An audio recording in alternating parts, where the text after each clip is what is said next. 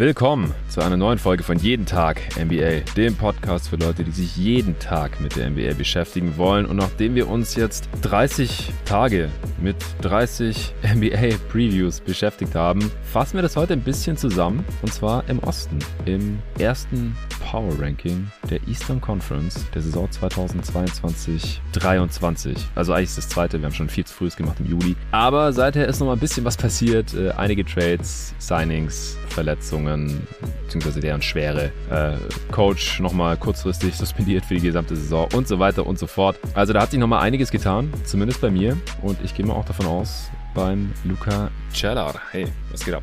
Ja, definitiv. Hi, Jonathan. Ja, ich habe mega Bock. Also das war jetzt auch nochmal eine andere Herausforderung, auch wenn ich über die allermeisten Teams, die wir jetzt heute besprechen, schon eine Preview aufgenommen hatte. Alle bis auf Toronto und Detroit. Die beiden hast du mit dem Tobi gemacht. Die äh, habe ich allerdings auch natürlich angehört, weil ich äh, habe sie geschnitten und abgemischt und veröffentlicht.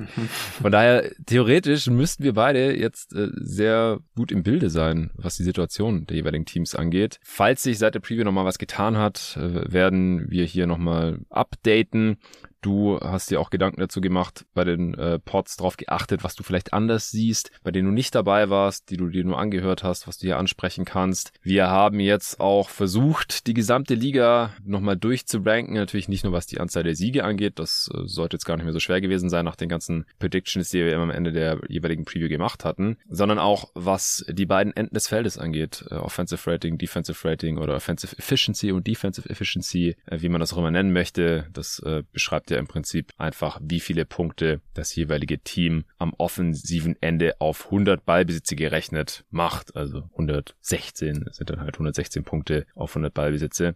Und am defensiven Ende genau dasselbe, nur was sie da eben dann zulassen, logischerweise. Das werden wir hier noch raushauen und was uns eben noch so an spannenden Infos ein oder aufgefallen ist. Ich fand es ganz interessant äh, oder finde es eigentlich schon immer ganz interessant, die äh, Five Most Confusing Teams jedes Jahr. Der äh, Podcast von Zach Lowe hört bestimmt auch der ein oder andere Hörer. Und äh, dann habe ich äh, zu Luca mal spontan gesagt, komm, das, äh, das machen wir auch. Wir haben es jetzt sehr, sehr faul einfach nur übersetzt. Die verwirrendsten Teams. Und das sind jetzt nicht fünf im Osten, sondern fünf in der gesamten Liga. Äh, das erwähnen wir dann immer noch dazu, äh, falls wir gerade über das Team sprechen, dass wir zu den fünf verwirrendsten zählen würden. Das äh, bedeutet nichts anderes als die Spanne zwischen Best und Worst Case. Die ist sehr groß und wir sind uns da nicht ganz sicher, wo dieses Team im Endeffekt landen wird, weil es so viele Unsicherheitsfaktoren gibt. Luca, wie bist du jetzt hier an dieses erste Power Ranking für die Regular Season 22-23 rangegangen? Ich habe mir ähm, meine Tabellen zum, zum ersten viel zu frühen Power Ranking Update der Saison damals im Juli oder so, glaube ich, war es, ja. äh, angeschaut und ja, habe einfach mal ein bisschen geguckt, äh, wie habe ich die Teams im Juni eingeschätzt und was hat sich inzwischen getan und ja, dann ein bisschen äh, rumgespielt, vor allem mit den Rankings, also O-Rating, D-Rating und das war wirklich eine sehr, sehr schwere Aufgabe.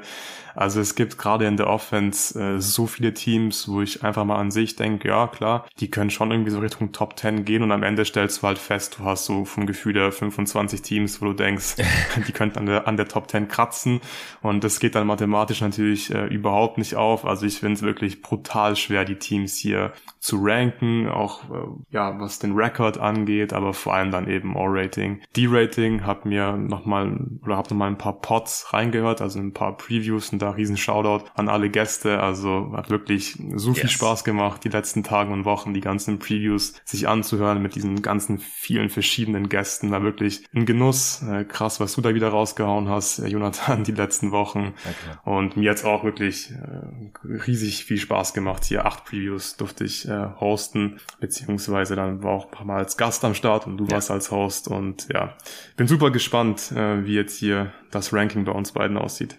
Yes. Äh, sechs, sechs Previews hast du mir als Host abgenommen, im Prinzip, oder wo ich ja mhm, nicht dabei genau. war. Suns hast du ja auch gehostet. Das ist äh, schon sehr nice. Also ein Fünftel. Ich musste nur 24 machen dieses Jahr. Hat auch mega Bock gemacht, aber das äh, hat mich da schon ein bisschen entspannt, war halt im Schnitt ja anderthalb Previews weniger pro Woche. Also vielen Dank dir, allen äh, Gästen nochmal tausend Dank, die hier am Start waren. Äh, auch die Vielfalt macht es ja gerade so interessant, also wie halt auch die verschiedenen äh, Gäste da rangehen und wie sie ihr Team verfolgen und wie sie halt äh, auch verschiedene Ansätze haben, was die Analyse angeht. Das äh, finde ich auch jedes Jahr aufs Neue wieder sehr, sehr spannend alles. Und ja, ich habe jetzt auch schon relativ viel Feedback bekommen zu den Previews, aber wenn ihr durch sein solltet oder wenn ihr irgendwann alle Previews, die ihr hören wolltet, gehört habt, äh, auch wenn ihr nicht alles schafft, ich, ich kann es keinem verdenken, der nicht 30 mal ungefähr eine Stunde hören kann in so einem kurzen Zeitraum, dann meldet euch gerne, ja, schreibt uns gerne auf äh, Twitter unter jeden Tag NBA oder auf Instagram oder natürlich auf Steady. Das hier ist eine exklusive Supporter-Folge. Das heißt, jeder, der diese Worte hört, kann mir gerne auf Steady auch äh, eine Message schreiben, natürlich, oder zur Not geht auch per E-Mail. Da äh, freue ich mich immer sehr drüber. Also vor allem auch die, die den Grind fahren und äh,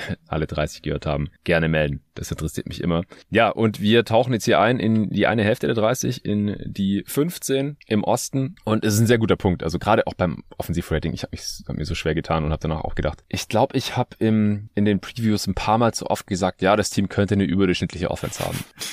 Oder eine Top 10 Offense haben sogar. Also es gibt halt echt ohne Scheiß 20 Teams, die eine Top 10 Offense haben könnten doppelt so viele. Und die anderen zehn, die halt nicht in der Top 10 sind, die, ja, die haben dann auf einmal halt nur, was ich, die 18, 19, 20 beste Offense oder so. Oder landen dann doch bei einem unterdurchschnittlichen Offensivrating. Und ja, auch selbst die so ab Platz 20, so in den, in den niedrigeren äh, 20ern, da, da habe ich mich auch teilweise schlecht gefühlt und gedacht so, boah, dass die echt so weit unter dem Durchschnitt landen könnten. Also ich meine, wie weit es dann tatsächlich weg ist von der durchschnittlichen Zahl, ähm, das habe ich jetzt hier noch nicht mit dazu gemacht. Das schaffe ich vielleicht noch bis Dienstag, wenn wir dann den Westen noch aufnehmen. Ich habe es die letzten beiden Jahre jedenfalls gemacht, dass ich wirklich mir das tatsächliche Offensivrating und Defensivrating ausgedacht habe und mir dann auch, also eine Zahl, daraus entsteht ja dann das relative Offensiv- und Defensivrating und natürlich auch das Net-Rating und dann kann man das auch nochmal irgendwie ranken. Ich habe mich jetzt hier mal auf die tatsächlichen Ranks beschränkt, äh, wie es der Arne zum Beispiel letztes Jahr auch bei unserem finalen Power Ranking vor Saisonstart dann gemacht hat. Ich denke, das reicht ja auch für die heutige Übung. Denn da ja, hat man einfach schon gesehen, dass es eng wird. Beim Defensivrating fand ich es nicht ganz so schwierig. Da fand ich es eher schwierig, mich auf eine Top 5 festzulegen. Also das wird alles sehr spannend. Äh, wir werden es hier gleich immer mit dazu erwähnen. Und äh, ich würde sagen, wir fangen an. Wen hast du auf Platz 15? Ich habe die Pacers auf Platz 15 im Osten mit äh, 24 Siegen. Und ich muss auch dazu sagen, also es hat auch schon im Tabellenkeller einfach angefangen, dass es mir extrem schwer gefallen ist, hier die Wins zu verteilen weil ich finde, äh, bei allen jungen Teams kann man so ein bisschen Case machen, dass die vielleicht, ähnlich wie die Cavs letzte Saison, einen überraschend großen Schritt machen. Das würde ich zum Beispiel gerade bei den, bei den Pistons und bei den Magic nicht ausschließen, aber ich habe mich jetzt auf Platz 15 für die Pacers entschieden, weil bei denen gehe ich einfach stark davon aus, dass Miles Turner und Buddy Hield die Saison nicht bei den Pacers beenden werden und die Pacers haben vor allem sehr, sehr gute Chancen, eins der schlechtesten defensiven Teams der Liga zu sein. Ja. Deswegen habe ich die hier auf Platz 15 und da kann ich mir einfach sehr gut vorstellen, dass die da ganz unten im Keller landen. Ja, ich habe sie auch. Da hast du den im eigenen Tier oder im selben mit den Pistons? Im eigenen tatsächlich, ja. ja. Ja, ich auch. Okay, dann, dann sehen wir das sehr ähnlich. Habe ja auch erst vor ein paar Tagen noch die Preview mit Jerry dazu aufgenommen. Also ich glaube, die, die Defense, ja. die wird echt sehr schlecht. Vielleicht nicht die schlechteste der Liga. Das hängt ein bisschen davon ab, wann Miles Turner getradet wird oder ob er getradet wird. Ich gehe davon aus, er wird mhm. nicht die gesamte Saison spielen. Ich habe sie jetzt auf 28 im D-Rating. Ich habe sie auf 29. Wo hast du die Offense? Also der Pod mit Jerry, der war sehr, sehr interessant und da hat er ja unter anderem Hot Take rausgehauen, dass äh, die Pacers im Best Case die elf beste Offense der Liga haben könnten. Mhm. Und ich finde wirklich, dass es ein sehr, sehr heißer Take ist, weil wenn man wirklich mal durchrankt, dann wäre das schon ziemlich krass, wenn die Pacers mit der Top 10 flirten könnten, was das O-Rating betrifft. Aber ich sehe schon so ein bisschen, dass die Pacers halt mit Halliburton ähm, und Matherin offensiv eigentlich, ja, äh, zumindest ziemlich viel Potenzial Potenzial haben. Also Herr Jackson ist ein ziemlich nicer Rollman, wie ich finde. Und ja, Duarte beispielsweise noch ein guter Shooter. Und dann könnte das irgendwie schon eine mittelmäßige Offense im absoluten Best-Case-Szenario sein. Aber ich denke, die Pacers oder ich hoffe, die Pacers, die werden einsehen, dass es einfach mehr Sinn machen wird, hier zu tanken, mhm. ähm, um in der Draft möglichst hohen Pick zu haben. Und deswegen habe ich sie jetzt im Endeffekt hier auf Platz 22 im O-Rating. Ja, ich auf 24 waren so eins der Teams, die ich, äh, ich habe halt immer erstmal so einfach aus dem Kopf raus äh, so die Range hingeschrieben also ja. quasi Top 5 habe ich die 5 hingeschrieben. Top 10 habe ich 10 hingeschrieben, 15, 20, 25. Dann danach neu sortiert in meiner Tabelle und dann halt wirklich einzeln versucht, halt die, die ganzen Rankings äh, 1 bis 30 zu verteilen. Mhm. Und es war halt eins der Team, da hatte ich erst eine 15 stehen, ähm, dann, dann schnell eine 20 und dann sind sogar noch 24 runtergerutscht, weil es einfach 23 Teams gibt, ja. wo ich mir ziemlich sicher bin, dass die offensiv besser sein werden als die Rebuilding Indiana Pacers bei, bei aller Liebe für Tyrese und Co. Mhm. Ja, und mit äh, einer Flop 7 Offense Offense und einer Flop 3 Defense äh, wird das Net Rating dann halt auch nicht besonders gut. Wie gesagt, ich habe jetzt noch keine Zahl, aber aus meiner Sicht kommt das dann wahrscheinlich so auf 24 Siege, wie ich in der Preview auch schon gesagt habe. Da bin ich jetzt auch bei geblieben. Ich bin in allermeisten Fällen bei der Prediction der Preview geblieben. Da habe ich jetzt nicht mehr großartig was rumgeschraubt. Aber ja, das ist schon sehr deutlich Platz 15 im, im Osten bei mir. Ja, bei mir auch. Also mir fehlt da vor allem halt auch die Upside. Im Gegensatz zu den Magic und Pistons, wo ich im Best Case halt schon mehr sehen kann mhm. als bei den Pacers. Ja, geht mir genauso. Ja, allgemein kamen viele Nachfragen ähm, nach dem Pacers-Pod mit Jerry. Äh, Arne hat ja auch im Supporter-Discord eine Brandrede äh, verfasst und äh, hat dann auch gemeint, ja, das müssen wir vielleicht mal ein Pod zusammen besprechen. Also vielleicht gibt's noch einen Pod zusammen, das wäre natürlich nice. Und wie gesagt, ich, ich werde Ende dieser Woche ist es dann äh, schon einige Fragen mit äh, Jerry zusammen in der Erzeugung Maschinen beantworten. Kommen wir zu Platz 14. Mhm. Wen hast du da? Ich habe die Orlando Magic auf Platz 14 und die sind auch ja. direkt eins meiner most confusing Teams. Echt? Krass. Ja, also ja, genau. Also ich fand's auch, ich fand's auch ziemlich krass, dass äh, du und Pascal beide im Best Case die Magic in den Low 30s, glaube ich, hattet. Ja. In der in der Preview und also mich würde es überhaupt nicht überraschen, wenn die Magic eins der schlechtesten Teams der Ligas äh, der Liga sein werden. Deswegen habe ich sie auch auf Platz 14. Aber irgendwie habe ich schon so das Gefühl, dass dieses junge Team einen Schritt, einen großen Schritt machen könnte. Nächste Saison, also gerade Franz Wagner sah jetzt bei Eurobasket in der Preseason auch ziemlich gut aus. Du hast mit Paolo jetzt äh, den ersten Pick, der vor allem in der Offense seine Stärken hat und die Magic hatten letztes Jahr halt die schlechteste Offense der Liga. Ich mag Wendell Carter Jr. unheimlich gerne. Das Problem ist halt so ein bisschen, du hast halt jetzt direkt große Verletzungssorgen auf den Guard-Positionen mit ähm, Verletzungen von Harris, Sachs und Falls. Das tut natürlich ziemlich weh. Jetzt ist Cole Anthony halt ganz klar der Starter auf der Eins und da dahinter hast du dann relativ wenig, aber irgendwie so im absoluten Best-Case-Szenario sehe ich halt, wie die Magic eine wirklich solide Defense haben, also so mittelmäßig in der Defense zu sein, ist glaube ich absolut realistisch für dieses Team. Die waren letzte ja. Saison schon Platz 17 und ja, offensiv klar, da waren sie sehr, sehr mies, aber da traue ich ihnen halt schon zu. Wie gesagt, im absoluten Best-Case-Szenario halt einen Schritt zu machen und dann glaube ich, kann man halt schon über 30 Spiele gewinnen und ich habe es dann halt eher so in den Mid-30s ähm, als in den Low 30s und die Spanne ist halt bei mir ziemlich hoch, weil man kann halt auch einen Case machen, die Magic werden offensiv nicht wirklich besser nächste Saison. Du hast am Anfang der Saison ziemlich große Probleme auf der Guard-Position. Wie gesagt, das wird dem Team mit Sicherheit nicht gut tun. Vielleicht wird Paolo einfach gute Stats auflegen, aber dem Team insgesamt nicht wirklich weiterhelfen, nicht wirklich zu Winning Basketball beitragen und die Defense slippt vielleicht ein bisschen, was jetzt auch nicht komplett unmöglich ist. Und dann werden die Magic früher oder später sowieso sagen, okay, lass mal versuchen, so viele Spiele wie möglich zu verlieren, weil es gibt da das eine oder andere Talent in der Draft, das ganz interessant sein könnte. Deswegen ist die Spanne, glaube ich, bei den Magic schon ziemlich hoch. Ja, also ich weiß nicht, ob der Unterschied im Best Case jetzt so riesig ist zwischen dir und Pascal und mir, weil wir hatten 31, 32. Was hast du dann jetzt da, 35 oder sowas? Ja, ich hätte schon eher so 36, 37. Ja, ich frage mich halt, was und die Magic da wollen und ob die da nicht realisieren. In dieser Draft vielleicht, ja. Vielleicht lieber fünf Spiele mehr verlieren. Ja, äh, die das, Franchise, das halt die, die, die so lange an Vucevic und Fournier festgehalten hat, damit man äh, regelmäßig auf Platz 8 landen kann. Ich weiß nicht, ich kann mir schon vorstellen, dass die einfach äh, Bock haben, mit dem Play-In zu flirten, auch wenn es natürlich strategisch nicht die äh, schlauste Entscheidung wäre. Ja, also wenn Falls, Sachs und Harris fit wären und Jonathan Isaac vor allem auch noch, okay, ja, dann, dann könnte ich es irgendwie sehen, aber die sind halt schon jetzt alle noch verletzt und das ist halt bei mir dann schon ein Dämpfer. Und selbst wenn die Low 30s an Siegen holen, das sind ja auch schon zehn mehr als letztes Saison. Das ist ja schon ein ziemlich großer Schritt eigentlich. Mhm. Also ich habe 26 aufgeschrieben, ich habe sie auch auf 14.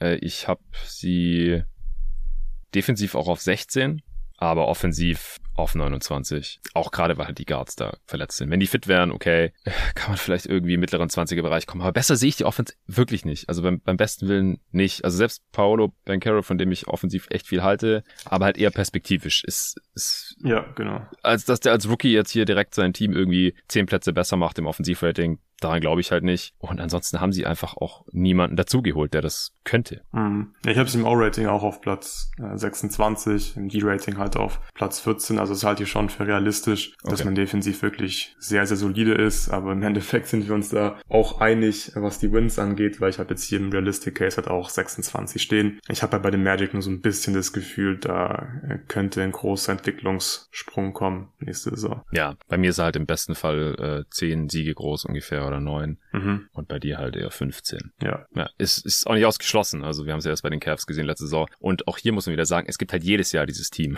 das irgendwie die Over-Underline um 15 Siege oder sowas outperformt. Wir wissen halt mal wieder nicht, welches Team es sein wird. Mhm. Äh, auf 13 habe ich die Detroit Pistons Du auch? Ja, habe ich auch okay. die Pistons. Ja, ich, ich kurz gedacht, vielleicht sagt er jetzt, dass los. du die Hornets da hast oder sowas. äh, who knows? Es, ich ich habe es ja schon ein paar Mal gesehen, dass manche Leute die äh, Hornets jetzt sogar schon hier unten drin haben. Ja. Ich habe den 28 Siege gegeben, den Detroit Pistons. Ich war bei der Preview ja nicht dabei, aber ich, ich fand, äh, Tobi und du, ihr habt das alles sehr, sehr gut besprochen.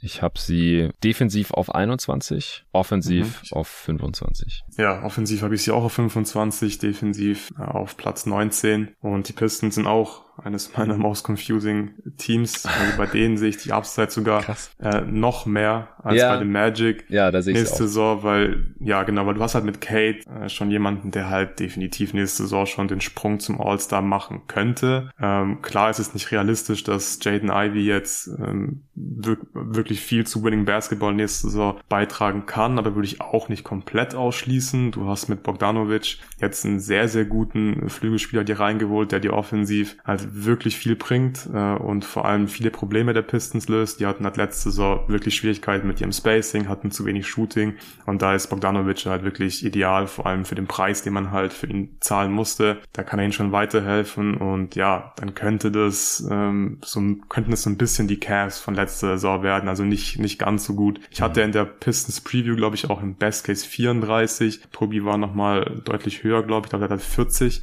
und ich habe jetzt auch nochmal ein bisschen nach oben angepasst. Also also ich kann mir schon vorstellen, dass die so im Best Case 38 Siege holen, aber ähnlich wie bei dem Magic, wirklich realistisch halte ich es nicht bei den Pistons, weil die Liga, die ist einfach insgesamt äh, so stark zum jetzigen Zeitpunkt. Der Osten ist auch ziemlich tough. Also da muss schon einiges passieren, dass die, dass die Pistons 38 Spiele gewinnen. Ja, ich sehe den Best Case, äh, ich habe gar keinen für mich formuliert, weil ich ja bei der Preview nicht dabei war, aber sehe ich halt auch mhm. so hoher 30er-Bereich. Ich finde selbst die 40 jetzt nicht abgefahren. Aber ich sehe den Floor halt auch ziemlich hoch. Ja. Deswegen habe ich sie halt nicht bei meinen äh, verwirrendsten Teams dabei. Ich weiß halt nicht, wie dieses Team wieder im niedrigen 20er-Bereich Siege holen soll. Dazu sind sie aus meiner Sicht schon zu gut. Ich glaube, die wollen das auch nicht mehr. Erkennt man ja auch am Bogdanovic-Trade. Ja, mhm. was, was müsste dazu passieren? Ähm, wahrscheinlich müsste Kate länger verletzt sein. Ich glaube auch, dass er den Schritt zu einem absoluten Plus-Spieler machen kann, der dann halt schon so ein gewisses gewisser Floor-Raiser auch ist. Vielleicht müssten Ivy und Durant das Team halt komplett runterreißen und viele Minuten bekommen. Irgendwie so. Also ich meine, Marvin Bagley ist jetzt verletzt, das ist nicht witzig, aber es hilft den Pistons wahrscheinlich sogar. Ja. Wahrscheinlich schon, ja. Weil er tendenziell halt ein Minusspieler ist. Und wenn er jetzt nicht spielt, dann spielt er irgendjemand, der wahrscheinlich kein Minusspieler ist. Es, es sei denn, alle, seine Minuten gehen halt alle an Durant und der ist ein Rookie. Da nimmt sich vielleicht nicht so viel. Aber ich, hm. ja, die Spanne ist bei mir vielleicht so 15 ja, also ich glaube, im, im, im Worst-Case-Szenario kann es halt passieren, dass die Pistons dann defensiv halt eher Richtung Platz 25 als 20 gehen und die Offense halt auch nicht wirklich besser wird. Und ja, gerade in der, in der Defense hast du halt mit Ivy und Bogdanovic jetzt schon zwei Schwachstellen drin und du möchtest halt switchen und das könnte halt einfach nicht so gut funktionieren. Und von der Bank, ähm, gerade wenn Berg dann wieder fit ist, da sieht es dann defensiv jetzt auch nicht so super berauschend aus. Also ja, dann kann ich mir schon vorstellen, dass die Pistons einfach insgesamt nicht viele Siege holen werden, weil es gibt nicht viele schlagbare Teams für dieses Team. Ja, ich glaube, ansonsten sind wir uns bei den Pistons eigentlich auch sehr einig. Platz 13, also im mittleren Outcome, mhm. relativ weit weg vom, vom Play-in-Tournament, aber im Best Case irgendwie denkbar. Also sehe ich halt auch noch viel mehr als bei den Magic jetzt zum Beispiel, einfach weil die offensiv kompetenter sind und einfach schon irgendwie gefühlt einen Schritt weiter. Sind ja auch schon ein Jahr länger im Rebuild, vergisst man schnell, ja. weil Killian Hayes, der erste hohe Lottery-Pick, bisher noch nicht so viel gezeigt hat. Aber auch bei dem kann ich mir halt vorstellen, dass der positiven Impact haben kann. Also ich, ich verstehe immer noch nicht, wieso er so negativ gesehen wird von vielen. Also warum soll der nicht so Richtung Lonzo Ball gehen können? Als Plus-Spieler. Einfach als Connector-Guy, wenn sein Wurf halt kommt und Torben hat neulich auch noch mal einen Tweet dazu abgesetzt, dass es ein totaler Outlier wäre, wenn er seine Dreierquote so schlecht bleibt, weil er halt seine Freiwürfe so gut trifft und halt gute mhm. Touch-Indikatoren hat. Und defensiv ist er ziemlich gut. Also, also bei Killian Hayes sehe ich auf jeden Fall, wie er hier auch, wenn nicht kurz, dann äh, mittel- bis langfristig beim Siegen helfen kann.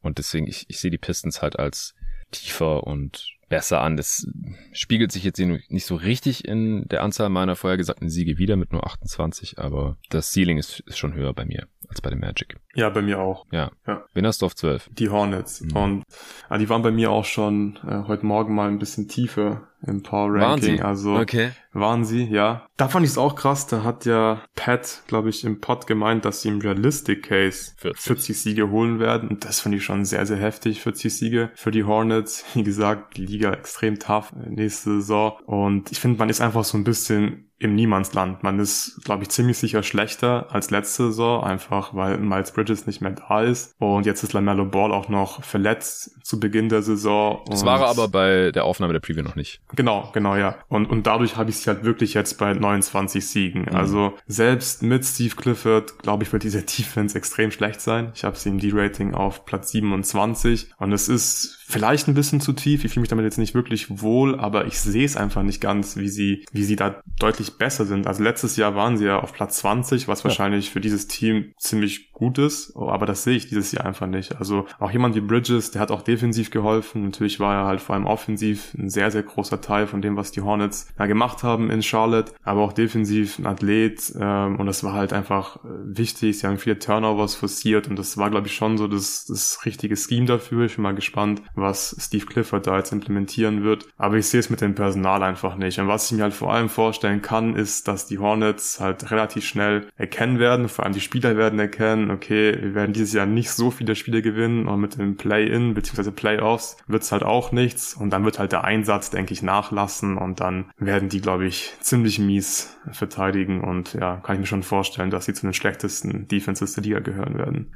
Ja, also die Hornets sind eines der Teams, denen ich jetzt noch ein paar Siege abgezogen habe einfach weil sich ihr bester Spieler verletzt hat. Hm. Er ist nur umgeknickt und könnte eventuell auch bald wieder spielen, also jetzt äh, zum, zum Season Opener. Aber ich glaube erstens nicht so richtig dran. Und zweitens, wie gesagt, es wäre so sinnvoll, wenn sie nicht ums Playen mitspielen in, in dieser Saison, mit dieser Draft. Und ich weiß nicht, ob da jetzt diese kleinere, leichtere Verletzung von Lamelo Ball schon zum Umdenken geführt hat, aber lass es Hayward sein, der auch ja jetzt verletzt war oder irgendjemand anderes. Ich denke, früher oder später sind sie erstens zu schlecht und zweitens dann zum Ende der Saison versuchen sie es dann vielleicht auch endlich nicht mehr. Und ich habe es jetzt mit 32 Siegen hier drin. Wie viel hattest du? Ja. Auch? 29. 29, wow. Ja, ja okay, krass. Ähm, hast du eigentlich geschaut, dass du auf 1250 rauskommst oder hast du mehr insgesamt? Ich habe jetzt gerade 1254, aber hm. ich habe mir noch vorbehalten, der Western Conference ein bisschen was zu ändern. Ich habe 1258. Ja. Ähm, ich habe da meine Philosophie die letzten Jahre auch immer ein bisschen verändert. Ich habe äh, eine Zeit lang habe ich immer geschaut, dass ich genau 1250 habe. Letzte Saison hatte ich dann einige mehr, weil ich dachte, ich weiß einfach noch nicht, welches, in welchem Team sich der Star verletzt. Und äh, dann verliert dieses Team halt irgendwie 15 mal mehr oder so. Und dann bin ich auch wieder richtig, außer bei diesem einen Team. Kann gut sein, dass äh, die Hornets drei, vier weniger holen, je nachdem, wann, wann sie halt in den Tank gehen oder ob sie in den Tank gehen. Aber ich glaube, selbst wenn nicht, dann, äh, ich hatte eh schon under getippt mit 36, da habe ich nochmal vier abgezogen. Ja, ich habe auch, als ich das gelesen habe mit äh, der Lamello-Verletzung, habe ich direkt meine Sportwetten-App aufgemacht und das andere mal äh, gehittet. Ja, ich habe sie auf 23 in der Defense, also schlechter als letzte Saison, aber ich weiß nicht, ob sie Bridges da so sehr vermissen werden. Vielleicht ist Mark Williams selbst als Rookie defensiv schon ein Upgrade, vor allem gegenüber dem, was sie da letzte Saison hatten, also Montrezl Harrell zum Beispiel. ähm, ich bin auch gespannt, also wie das mit dem Scheme passt. Ich glaube auch, sie werden schlechter defensiv, einfach weil sie als Team auch schlechter werden und das ein neuer Coach ist und ich stimme dir schon zu, sie haben auch kein geiles defensives Personal. Aber was hast du gesagt? 28? Nee, 27. 27. Ja, ich, ich fühle mich mit 23 wohler und äh, offensiv, da habe ich äh, sie halt gnadenlos abgestraft. Letztes Jahr waren sie auf Platz 6. Mhm. Miles Bridges wird fehlen. Wie gesagt, ich glaube halt, dass LaMelo Ball Spiele verpassen wird. Und sie waren eins dieser Teams, die ich zuerst äh, so im 15er Bereich hatte und dann aber im Endeffekt halt auf 20 schieben musste. Einfach weil es zu viele andere gute Teams gibt, offensiv. Ja, ja, ich habe sie auf Platz 17. Ich fühle mich dabei also auch nicht so richtig wohl, aber gerade in dieser mhm. Range zwischen 15 und 20 kann man es eigentlich hin und her schieben, wie man möchte. Ich habe die Horns am Ende nochmal ein bisschen hochgeschoben im O-Rating, weil sie halt Lamelo Ball haben und wenn Hayward fit ist, was er im Normalfall halt nicht ist über eine ganze Saison, äh, dann hat man eigentlich ja zumindest offensiv ganz gutes Spielerpersonal. Terry Rogier gefällt mir offensiv auch ganz gut. Du hast PJ Washington, den kannst du halt auch mal als Center spielen lassen lassen. Dann kannst du Five Out spielen, darüber habt ihr auch gesprochen ja. in der Preview. Und dann, glaube ich, kann man schon ganz kompetente Lineups äh, bauen, also bezüglich der Offense. Aber die werden niemals so gut sein wie letzte Saison. Ich glaube es auch nicht. Also sie haben das Potenzial, wieder so was ich um Platz 10 rum zu sein. Aber wie gesagt, ich glaube im Endeffekt werden sie leider sacken und dann habe ich sie auf 20. Mhm. Und wenn du in Offense auf 20 und Defense auf 23 bist, dann verlierst du deutlich mehr, als du gewinnst. Und deswegen ich halt mit 32. Nicht ganz so extrem wie du, aber ich habe die hier in ihrem eigenen Tier. Also über Pistons und Magic, einfach weil ich mir noch nicht hundertprozentig sicher bin, ob und wann sie tanken, aber eigentlich dürften sie nicht wirklich viel besser sein. Ja, ja ich habe die Hornets in einem Tier mit den Pistons und Magic. Hm, kann ich auch. Also ich glaube, die Magic Komplett. und die Pistons, die haben halt irgendwie auch so ein bisschen mehr Momentum. Ich glaube, das fühlt sich da alles besser an. Ähm, ja, die, die, die Entwicklung ist halt da und bei den Hornets, da geht man halt einen Schritt zurück. Und ja, deswegen sind es für mich alles irgendwie so junge Teams, äh, die nicht so leicht einzuschätzen sind. Und gerade die Magic und die Pistons, die haben halt ein bisschen mehr Upside. Und bei den Hornets, da willst du auch nicht komplett ausschließen, äh, wenn Lamello rechtzeitig zurück zurückkommt, dass sie halt offensiv trotzdem irgendwie wieder ganz gut sind und Clifford es halt irgendwie schafft, dass sie der Defense äh, wieder auf einem ähnlichen Niveau wie letztes spielt, aber das ist eigentlich nicht wirklich realistisch. Ja, Platz 11. Mhm. Und äh, somit der letzte Platz, der es nicht ins Play-In schafft. Ich habe da die Washington Wizards. Da habe ich auch die Wizards. Wie viele Siege? Äh, 38 Siege bei den hm. Wizards. Ich habe 40, äh, wie in der Preview, die ich ja mit Steffen aufgenommen habe. Aber also wenn ich mir meine äh, Ratings Projections anschaue, dann passt das noch nicht so ganz. Muss ich vielleicht bis Dienstag nochmal überarbeiten. Zu viele Weil, Siege meinst du? Ja, ja, ja. ja. Okay. Also ich habe sie defensiv auf 25, viel höher ging einfach nicht. Und, mhm. und offensiv waren sie halt auch so ein Team. Ich hatte die erst so im Mittelfeld irgendwo und musste die dann runterschieben. Also ich habe die jetzt auch in den 20ern gerade auf 22 und da verlierst du halt auch viel mehr als du gewinnst normalerweise müssten eigentlich eher so auf Hornets-Niveau ja. dann sein. Auf der anderen Seite finde ich sie halt deutlich besser zusammengestellt und homogener als die Hornets und mit Biele und Porzingis halt auch mehr Star Power, die auch ganz gut zusammenpassen. Solide Rollenspieler. Ich muss die eigentlich offensiv noch irgendwie höher schieben. Bei defensiv sehe ich es nicht so ganz. Ja, defensiv ist, also ich finde, es ist sowohl in der Defense als auch in der Offense einfach die Frage, was für Lineups werden wir halt sehen. Ich glaube, es gibt halt sowohl die Möglichkeit, dass die, dass die Wizards regelmäßig offensiv gute Lineups aufs Feld stellen, aber dann wird es defensiv halt schwierig. Und in der Defense gerade so ein Pairing Posingis neben Gafford könnte, glaube ich, defensiv auch ganz gut funktionieren. Hättest du ziemlich viel Rim Protection. Du hast mit Kuzma und Avdia auch ganz solide Wing Defender. Aber andererseits könntest du halt auch regelmäßig mit Will Barton und Corey Kispert beispielsweise spielen. Und dann ist halt defensiv wieder schwierig und nur mit einem Big. Also bei den Wizards tue ich mich irgendwie schon schwer, das, das hier einzuordnen. Ich habe es jetzt im O-Rating auf Platz 21, im D-Rating auf Platz 22. Aber bei einem bin ich mir halt sicher, dass sie weder in der Offense noch in der Defense besonders gut sein werden und deswegen ja wird es auch schwierig, da über 500 zu kommen nächste Saison. Ja, ich habe sie auch under 500. Ja, deswegen brauchen wir uns auch nicht länger an den Wizards aufhalten, denke ich, und kommen ins Play-in. Platz 10. Ein Sieg mehr habe ich da gerade bei den New York Knicks. Ja, ich habe wie im ersten Power Ranking ähm, die Knicks weiterhin vor den Chicago Bulls. Die Bulls sind bei mir auf Platz 10. Ich hatte ja schon im ersten Power Ranking so ein bisschen die Befürchtung, dass Lonzo leider noch länger ausfallen wird und es ist schon sehr, sehr bitter, dass er sich jetzt nochmal eine OP unterziehen musste und jetzt erstmal für unbestimmte Zeit ausfallen wird. Und ja, Arne hat ja auch nochmal in der Bulls Preview darüber gesprochen, wie wichtig Lonzo Ball halt für dieses Team ist. Also gerade defensiv, da bin ich einfach der Meinung, man kann eigentlich nur eine gute Defense haben, äh, wenn Caruso und Lonzo fit sind und viel gemeinsam auf dem Feld stehen, weil die Rim Protection, die wird einfach nicht gut sein. Du hast äh, nicht wirklich viele gute Wing Defender abseits von ähm, Lonzo und Caruso. Also gerade Caruso natürlich ist ein super Verteidiger. Und auch offensiv wird Lonzo halt fehlen. Mit seinem Shooting, mit seinem Playmaking. Man hat immer noch zu wenig Shooting und ich bin einfach sehr pessimistisch, was die Bulls angeht. Wahrscheinlich wird man halt irgendwie versuchen, eine ziemlich gute Offense aufs Parkett zu stellen, aber da habe ich halt auch so meine keine Zweifel. Der Mother Rose nach der letzten Saison ein Career Year. Hat mich auch wirklich gefreut für ihn, aber ich bezweifle halt so ein bisschen, dass er das nochmal replizieren kann, was er letzte Saison gezeigt hat und so ein bisschen abfallen wird hm. und vielleicht nicht vier Game Winner treffen wird. Und ja, dann reicht es am Ende bei mir halt auch nur für 41 Siege bei den Bulls und Platz 10 im Osten. Ja, ich habe die Bulls auch mit 41. Ich habe dir nochmal zwei mhm. abgezogen seit der Preview, weil einfach ja sicher ist jetzt, dass Lonzo Ball länger ausfallen wird. Es wird sogar befürchtet, dass er die gesamte Saison ausfallen ja. könnte. Und das haben wir halt in der Preview noch nicht gesehen. Vielleicht sind zwei Siege sogar zu wenig, die ich da noch abgezogen habe. Aber ich war halt schon relativ pessimistisch mit 43 gewesen. Also ich habe den genau gleich für die Siege wie den Knicks gegeben. Meistens geteilter Zehnter oder geteilter Neunter Platz, wie man will. Ich habe sie im selben Tier. Und bei den Bulls, ja, da gibt's gibt's gar nicht mehr so viel hinzuzufügen. Also der Sumo startet jetzt, ist solide, aber halt nicht auf dem Level. Defensiv vor allem Lonzo. ziemlich gut. Mhm. Aber als Shooter halt nicht auf dem Level von genau, Ball, ja. vor allem äh, auch als Transition Playmaker. Und defensiv halt auch noch nicht auf dem Level von Lonzo Ball, aber mhm. da kann ihn noch am ehesten ersetzen. Interessant ist auch, dass Patrick Williams jetzt wahrscheinlich von der Bank kommen wird. Ja, wollte ich auch noch ansprechen. Einfach kein gutes Zeichen, finde ich. Also, wenn Patrick ja. Williams in diesem Team sich nicht diesen Starting-Spot erarbeiten konnte und es halt irgendwie für die Bulls vielleicht sinnvoller ist, ihn von der Bank zu bringen, dann, dann, keine Ahnung, dann, dann fühlt es einfach nicht gut an, weil so jemand, so ein junger Spieler, so ein hoher Draft-Pick, der sollte da jetzt ja eigentlich äh, langsam halt eine große Rolle bekommen und eine wichtige Rolle bekommen als ja Free D Plus Wing wahrscheinlich. Aber ja. danach sieht's halt nicht aus. Also wenn er sich nicht gegen Javante Green durchsetzen kann, ja, dann habe ich da so meine Bedenken.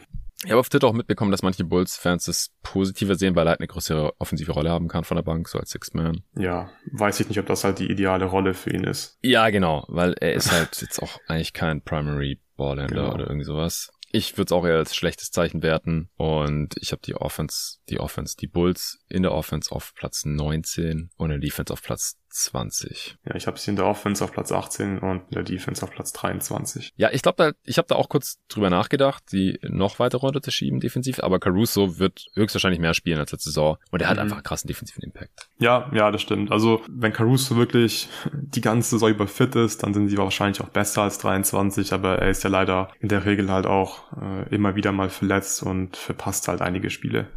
Ja, ich habe immer noch so gecheckt, was so die letzten Headlines waren zu den Teams. Und mhm. bei den Bulls habe ich gesehen, Andre Drummond has been working hard on improving his three-point shot. Ja, dann wird die Offense äh, in die Top 10 kommen, wenn Andre Drummond jetzt der neue Stretch Big der Bulls ist. Aber das glaube ich auch erst, wenn ich es dann sehe. Eigentlich haben sie mit Vuce schon einen und das hat auch nicht so geil funktioniert letzte Saison. Ja, es ist, ist alles ein bisschen schade irgendwie in, in Chicago. Ja, die sind eins meiner fünf verwirrendsten Teams, statistisch okay, gesehen. Okay, krass, krass. Ja, weil ich habe den Floor jetzt halt bei 33 mhm. und das Ceiling hatte ich im Pot noch, also Best Case bei 50. Also einfach okay. besser als letzte Saison, weil ja. Caruso mehr spielt und äh, Lonzo halt eher früher als später zurückkommt. Ich meine, was ist da der aktuelle Stand? Moment, ich, äh, ich habe es ja eigentlich quasi vor mir. Der wird im Anfang November reevaluiert, also kommt das safe noch nicht zurück. Die OP war Ende September. Will miss at least a few months, hat Shams zuletzt mhm. gesagt gehabt. At least a few months sind ja Minimum zwei. Also es könnte halt im Best Case passieren, dass er vielleicht die halbe Saison spielt oder so. Und dann kannst du halt schon 50 holen. Und dann habe ich hier eine Spanne von 17 Siegen und das ist halt ein Top 5 ja. Wert bei mir. Ja, klar, macht es wahrscheinlich auch nicht so super viel Sinn, jetzt über die Verletzung von Lonzo zu spekulieren. Ich hoffe nee. einfach, dass er so schnell wie möglich wieder auf dem Feld ist. Klar. Aber so vom Gefühle einfach denke ich nicht, dass er jetzt in zwei Monaten wieder auf dem Parkett stehen wird und dann sehe ich das Seeding halt einfach oder schätze es einfach nicht so hoch ein, der Bulls. Also 50 ohne Lonzo über die Hälfte so sehe ich einfach nicht passieren bei den Bulls, vor allem nicht in dem Osten. Ja, ja, also das ja, aber selbst wenn es 48 sind im Best Case, zwei mehr als letzte Saison, mhm. dann äh, ist es immer noch mit ein Top 5 Wert. Ich habe öfter mal 15 als Spanne bei den Hornets jetzt zum Beispiel auch, noch bei ein, zwei anderen Teams. Aber kommen wir zum anderen neunten Platz, bei mir zumindest, äh, zu den mhm. New York Knicks. Und bei dir ist ja auch der neunte dann, oder? Genau, ja. Wie viele Siege? Äh, tatsächlich 43 Siege und die sind noch in einem eigenen Tier bei mir. Einfach aus dem Grund, dass ich halt an die Defense glaube. Ich finde, es ist halt nicht zu unterschätzen, dass sie zumindest meiner Meinung nach das Potenzial für eine Top 10 Defense haben. Sie haben gute Bigs, vor allem eine gute Big-Rotation. Die Rim Protection mache ich mir da relativ wenig Sorgen und man hat eigentlich auch ganz solide Wing Defender. Ist halt die Frage, wie viel die spielen werden. Jetzt ist halt Fournier auf der 2 gestartet. In der Preseason immer. Ähm, du hast dann mit Grimes beispielsweise defensiv schon noch bessere Optionen. Aber ja, so ein Tom Thibodeau Team mit Rim Protection, da mache ich mir eigentlich defensiv relativ wenig Sorgen. Die Knicks, die waren die letzten Jahre defensiv auch immer ziemlich solide und in der Offense, da sieht es ein bisschen anders aus. Da ist das Spacing halt immer noch nicht optimal und da erwarte ich auch nicht so sonderlich viel, aber ich denke, die haben einfach einen gewissen Floor durch diese gute Defense. Ja, ich habe sie auf 12 in der Defense. Wo hast du sie? 10. Ja, ich habe, es war auch so ein Top 10 Kandidat bei mir, aber ich, ich habe dann doch elf andere Teams gesehen, wo ich mir sicherer war, dass die Defense gut wird. Offensiv bin ich mir unsicher. Mhm. Wenn ich die Wizards weiter nach oben schieben will, dann müsste ich vielleicht die Knicks weiter nach unten schieben. Also ich glaube, sie werden schon besser, allein durch das Brunson-Signing und dass Randall nicht wieder so schlecht sein kann offensiv.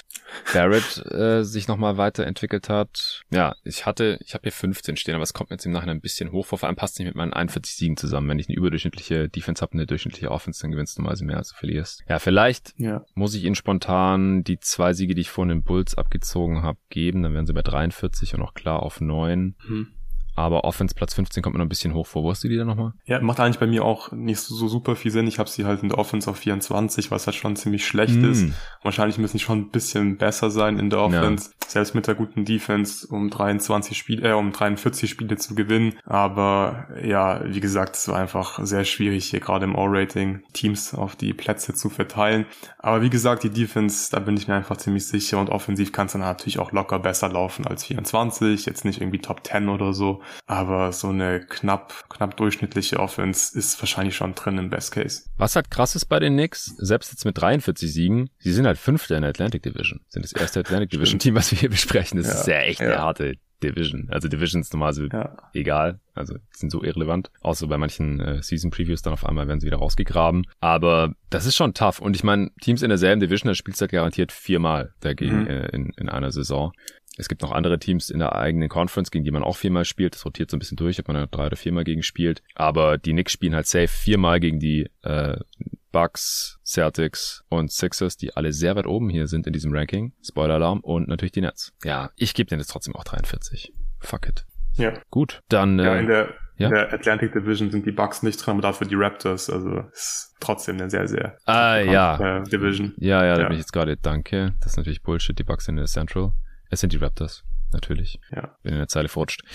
Ja, eine Sache, die mir noch aufgefallen ist, also bei den Knicks ist gerade auch sehr viel Euphorie spürbar auf Twitter. Aber wie man die Preseason, also man kann ja viel aus der Preseason rausziehen. Ja, wie spielt das Team, was für Schemes sind da erkennbar an beiden Enden mhm. des Feldes, wie sehen die Rotationen vielleicht aus, äh, wer startet, ja. Bei manchen Teams mehr, bei anderen Teams weniger. Aber wie man die Preseason garantiert nicht analysiert ist, die Knicks haben mit so und so viel Abstand das beste Netrating. Ja. Also, sorry, also das ist einfach nur Bullshit. Es ist auch, der Record ist egal, das äh, Offensive und Defensive Rating ist egal und vor allem auch im Vergleich mit den anderen Teams, Netrating, Abstand zu anderen Teams, das ist alles so egal, weil sie sowas von nichts aussagt. Mhm. Und das habe ich gelesen von einem prominenten Nix-Analysten und muss mich sehr an den Kopf fassen ja, an irgendwas müssen sie sich vielleicht hochziehen, nachdem es mit Donovan Mitchell nicht geklappt hat. Darüber habt ihr in der, in der Preview auch gesprochen und ah. äh, ich bin da voll bei dir. Ich finde, das ist nice. wirklich so ein Fail, dass man, dass man es nicht geschafft hat, für Donovan Mitchell zu traden. Okay. Sehr, sehr frustrierend. Ja, okay, krass. Äh, da, da hatten wir noch gar keine Gelegenheit drüber zu sprechen. Ich habe in ja. äh, irgendeinem Pod hatte ich mal erwähnt, dass du mir äh, auf WhatsApp den Screenshot von der Wojbomb geschickt mhm. hattest und äh,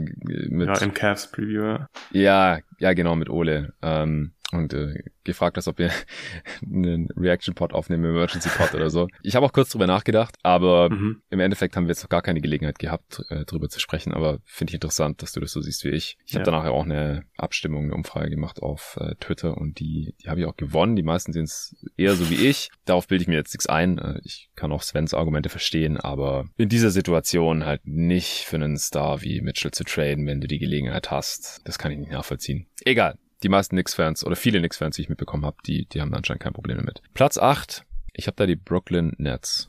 Habe ich auch die Brooklyn Nets stehen. Echt? Weil, ey. Jetzt haben wir, glaube ich, von 15 bis 8 äh, komplett gleiche Ranking. ja, ja, nachdem ich die Knicks über die Nix hoch, ja. geschoben habe, tatsächlich. Und die Nets, äh, das wundert mich schon, dass du die auch schon hier hast. Also es ist halt das verwirrendste Team für mich mit riesigem Abstand. Die haben ja, eine klar. Spanne zwischen Best und Worst Case bei mir von 28 Siegen. Mhm. Weil im Best Case äh, sind die im hohen 50er Bereich. Wenn alles perfekt läuft, Durant verletzt sich nicht, Kyrie ist am Start, Simmons ist am Start und Nash findet die richtigen Lineups offensiv und defensiv. Die haben einfach genug Talent, um im hohen 50er Bereich Siege zu holen in der Regular Season. Das, das sehe ich schon. Aber die haben auch, das größte Katastrophenpotenzial. Vielleicht nicht das, das allergrößte, aber gemessen am Best Case halt schon. Also die Spanne ist halt, wie gesagt, riesig. Ich habe noch ein anderes Team was im Westen, wo die Spanne annähernd so groß ist. Aber da sind es auch nur 20 Siege und bei den Netzen sind es 28. Das, die können locker unter 40 landen. Falls Kyrie wieder verschwindet oder keinen Bock hat oder nicht spielen darf oder was auch immer.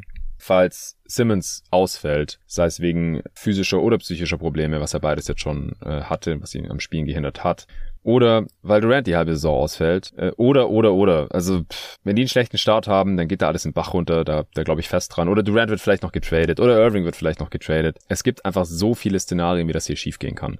Trotzdem muss man sich natürlich überlegen, ja, wenn das Team jetzt halt so spielt und es verläuft alles halbwegs normal und die fallen aber halt auch nur eine halbwegs realistische Anzahl an Spielen aus. Das ist halt bei allen drei genannten, basierend auf den letzten Jahren, schon realistisch. Dann, ja, dann gewinnen die mehr, als sie verlieren. Habe ich einfach gedacht. Ich habe 44 aufgeschrieben. Ich habe den Netz 47 Siege gegeben. Hm. Ist natürlich brutal schwer, die irgendwie ja. einzuschätzen und einzuordnen, weil ja, weil also es ist, man kann halt einfach nur spekulieren, aber ich habe jetzt einfach mal gedacht, okay, die werden jetzt da bleiben diese Saison, also Durant, Simmons, Kyrie und spielen. Davon gehe ich jetzt einfach mal irgendwie so ein bisschen aus. Ich glaube halt, dass die Teamchemie und die Einstellung der einzelnen Spieler insgesamt die Atmosphäre bei den Nets trotzdem nicht geil sein wird. Also auch der Media Day war da ja ziemlich bizarr so, äh, wie KD sich da auch äh, präsentiert hat. Ich kann mir nicht vorstellen, dass da jetzt irgendwie Friede, Freude, Eierkuchen ist nach der Offseason, die man da hatte. Und ja, offensiv denke ich, werden die trotzdem ziemlich gut sein. Dafür haben sie einfach zu viel Talent, auch äh, sehr viel Shooting. Joe Harris ist wieder zurück und ja, du hast halt einfach Kevin fucking Durant und Kyrie Irving und wenn der spielt, dann ist der halt offensiv auch einer der besten Spieler der Liga.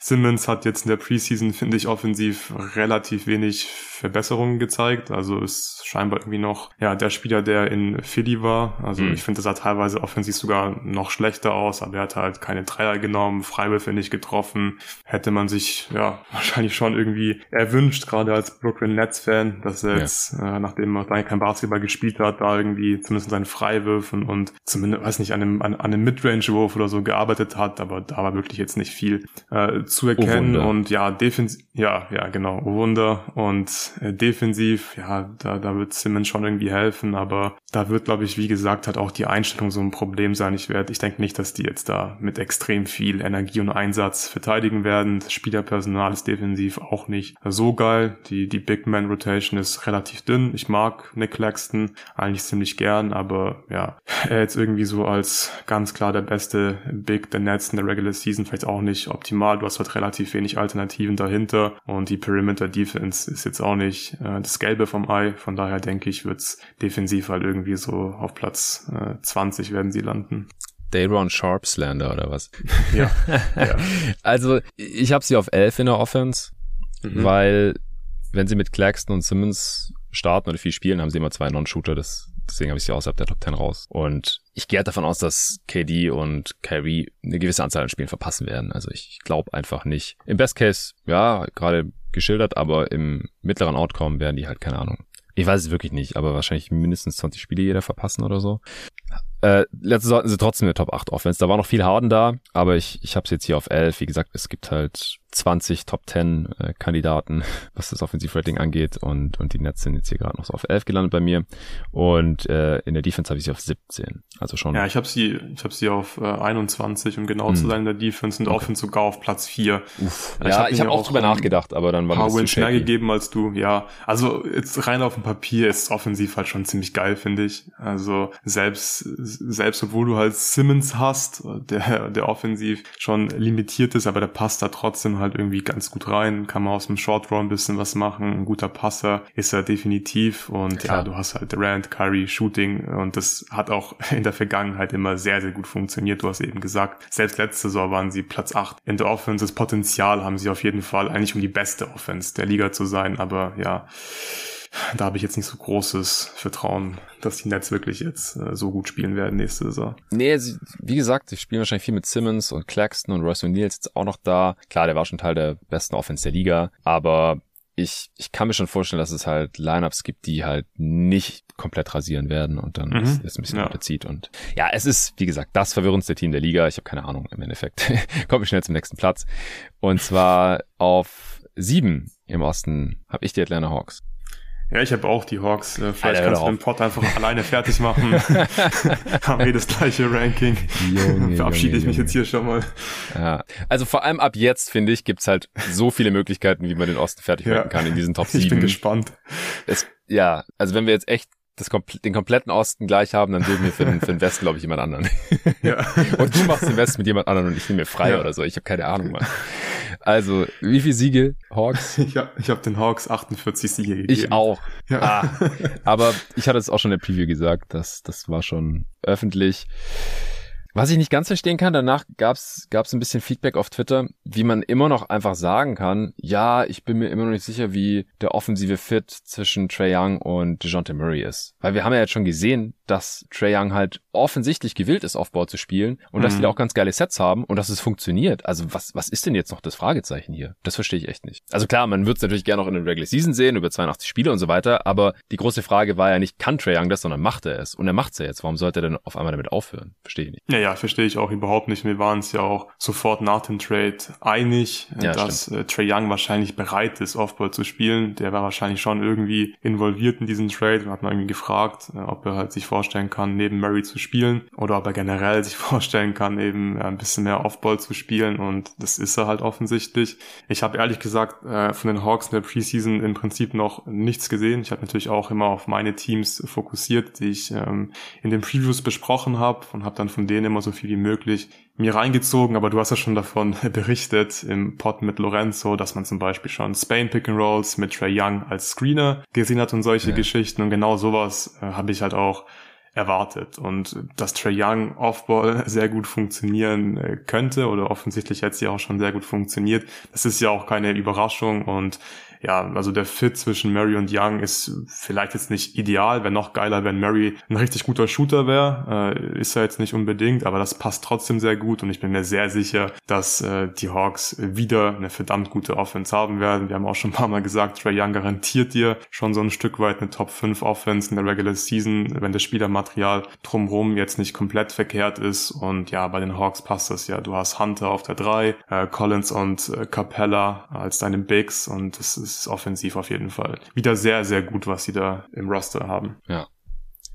Ich habe sie auf fünf im Osten. Äh, im, Im O-Rating. Im O-Rating. Gott. Defensiv habe ich sie auf 19. Ich habe sie 20 im D-Rating. Ja, okay, dann sehen wir das. Ja, ja, ich glaube, da ist das Ceiling einfach nicht so hoch. Also selbst mit Murray jetzt bist du klar im Backcourt irgendwie ein bisschen besser, aber du hast halt immer noch äh, Trey Young und auch drumherum gibt's da nicht mehr allzu viele gute Verteidiger. Äh, die Andre Hunter kann man da wahrscheinlich schon noch nennen, aber ansonsten ja. wird's halt äh, relativ dünn. Die Center-Rotation ist eigentlich ganz nice, also Capella äh, vor allem wenn der wieder so ein bisschen an seine alten Leistung anknüpfen kann, dann ist er ein sehr, sehr guter defensiver Center und Onyeka und Kongo gefällt mir auch ziemlich gut, aber du bist trotzdem halt einfach limitiert in der Defense und da gibt's schon deutlich bessere Teams, was die Defense betrifft. Ja, ja, also im mittleren Outcome auf jeden Fall, aber ich, ich sehe das Ceiling schon bei der durchschnittlichen Defense. Aber ich ja, genau, halt, so Top 15, ja. Ja, 18 andere Teams gesehen, wo ich mir sicherer bin, dass die Defense gut wird. Ja. Was wir vielleicht noch erwähnen können bei den Hawks ist, dass sie wirklich nicht mehr so tief sind. Also sie hatten, hm. sie waren letzte Saison auf jeden Fall tiefer, finde ich. Jetzt ist Bogdanovic auch direkt wieder äh, verletzt. Ich weiß gerade nicht, äh,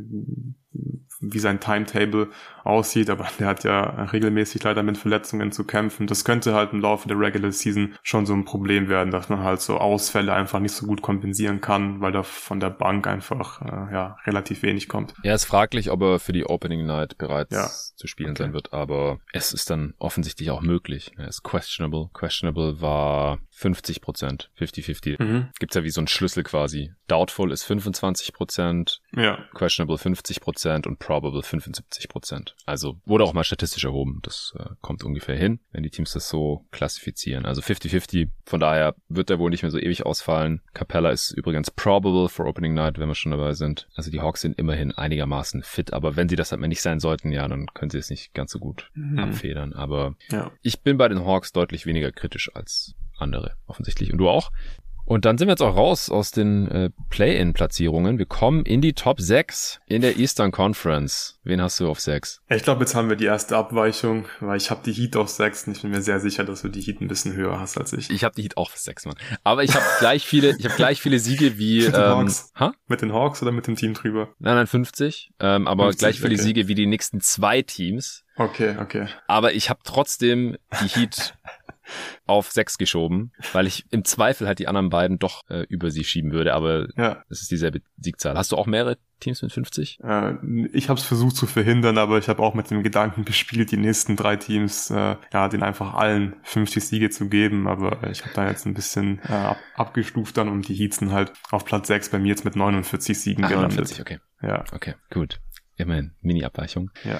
ja, aber ich habe auch schon damit geliebäugelt, den Heat noch einen Sieg abzuziehen, um, um hier ein bisschen ja, zu differenzieren äh, zu, zu den beiden Teams drüber. Ja, ich, ich weiß nicht. Ich finde die Heat schlechter besetzt als, äh, ich kann es auch gleich dazu sagen, ich habe die Cavs und die Raptors darüber. Mhm. Und ich, ich finde die Heat irgendwie schlechter besetzt, aber auf der anderen Seite haben sie halt Spolstra und die, die kriegen das hin. Die kriegen das hin, auch in der Regular Season wieder 50 zu holen. Ich bin mir da einfach relativ sicher. Egal, wer jetzt letztendlich äh, PJ Tucker effektiv in der Rotation ersetzt. Also ich habe sie defensiv bisschen runtergeschoben, einfach weil Mhm. sie da von anderen Teams überholt wurden. Ich habe sie auf sechs. Letztes Jahr waren sie auf vier.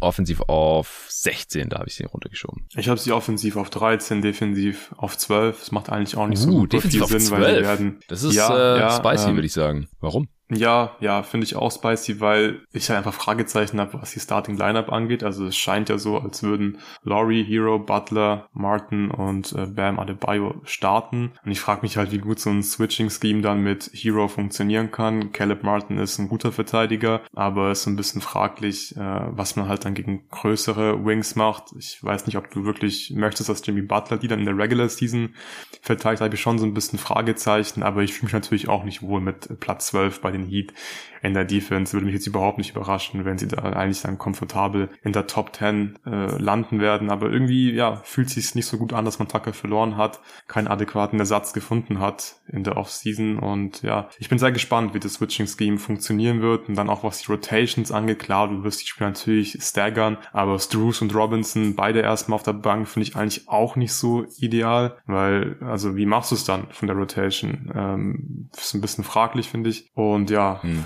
Kyle Lowry sah heißt letzte Saison auch nicht äh, so spritzig aus. Und ich glaube, darauf äh, müssen die Heat halt irgendwie auch zählen können, dass Kyle Lowry wieder ein zumindest solider Verteidiger wird, den du vor allem im Poster nicht äh, schieben kannst mit seiner Lower Body Strength, würde ich es mal beschreiben bei ihm. Das wird sich nicht ändern. Genau, das wird sich nicht ändern, aber wie mobil und schnell er halt am Perimeter noch ist. Ja, aber ganz ehrlich, die Heat, die werden ja auch eigentlich regelmäßig unterschätzt, ähnlich wie die Raptors vor der Saison. Äh, wahrscheinlich werden die dann auch wieder mehr Spiele gewinnen als was hatte ich aufgeschrieben? 49. So, die, ich meine, die haben letzte Saison, obwohl Laurie, Jimmy, Bam allesamt mehrere Spiele verpasst haben, trotzdem 53 gewonnen und den besten Regular Season Record in der Eastern Conference gehabt. Ja, von daher ähm, würde mich einfach nicht überraschen, wenn sie dann doch 50 plus gewinnen. Ja, ich glaube, mit den Rankings äh, in Offense und Defense wird schwierig auf 49 zu kommen. Ja, ja. Also die Offense, die könnte halt auch wieder besser werden. Es ist wahrscheinlich rein logisch gesehen, wenn man sich jetzt einfach nur anschaut, was da in der Offseason passiert ist, nicht so schlüssig, dass ich sie jetzt defensiv kaum abgestraft habe und offensiv dafür mehr, aber ich habe einfach, es ist halt wieder dieses Ding gewesen. Ja, ich hatte Genau, zuerst ja. auch wieder so Top 10 Offense äh, Dunstkreis und dann habe ich auf einmal 17 andere Teams gehabt, die ich offensiv besser sehe. Also eigentlich müsste man sie, also eigentlich müssten sie offensiv besser sein oder besser geworden. Also sie sind jetzt besser geworden offensiv. Zumindest von den Lineups, von den Rotations her. Mhm. Ähm, legt man jetzt einen Mehrwert auf die Offense, wenn Hero eine größere Rolle bekommt, wenn Hero ähm, jetzt der Starter ist und du hast Tucker verloren, du hast ihn nicht wirklich ersetzt, aber ich habe ja im O-Rating auch Platz 13 und D-Rating äh, Platz 12. Es ist einfach mega schwierig bei den Heat einzuschätzen, so Ja, was da passiert, weil sie overperformen ja ständig, also in allen Bereichen. Genau. Aber ja, ich habe auch schon mit dem Gedanken wirklich geliebäugelt, ob sie vielleicht nicht offensiv noch mehr Potenzial haben als Platz 13 und vielleicht wirklich so ein Stück weit auch all in in die Offense gehen. Also du hast ja ziemlich viel Shooting eigentlich, eigentlich auch genug Creation dann. Also wenn du irgendwie komplett sagst irgendwann, ja fuck it, dann, dann scheißen wir halt so ein bisschen auf die Defense und spielen halt, keine Ahnung, mit Laurie, Hero, Butler, Duncan Robinson oder Struce und Bam, dann kann das offensiv schon ziemlich gut werden, glaube ich. Aber ja, ich glaube, man wird schon noch versuchen, äh, eine ziemlich gute Regular Season Defense auf die Beine zu stellen. Ich glaube auch, also ich habe sie halt im Endeffekt auf sechs gepackt, obwohl ich nicht genau weiß, wie das Scheme aussehen wird oder wie Coach Spore das im Endeffekt hinbekommt, aber ich bin mir ziemlich sicher, dass er es hinbekommt. Mhm.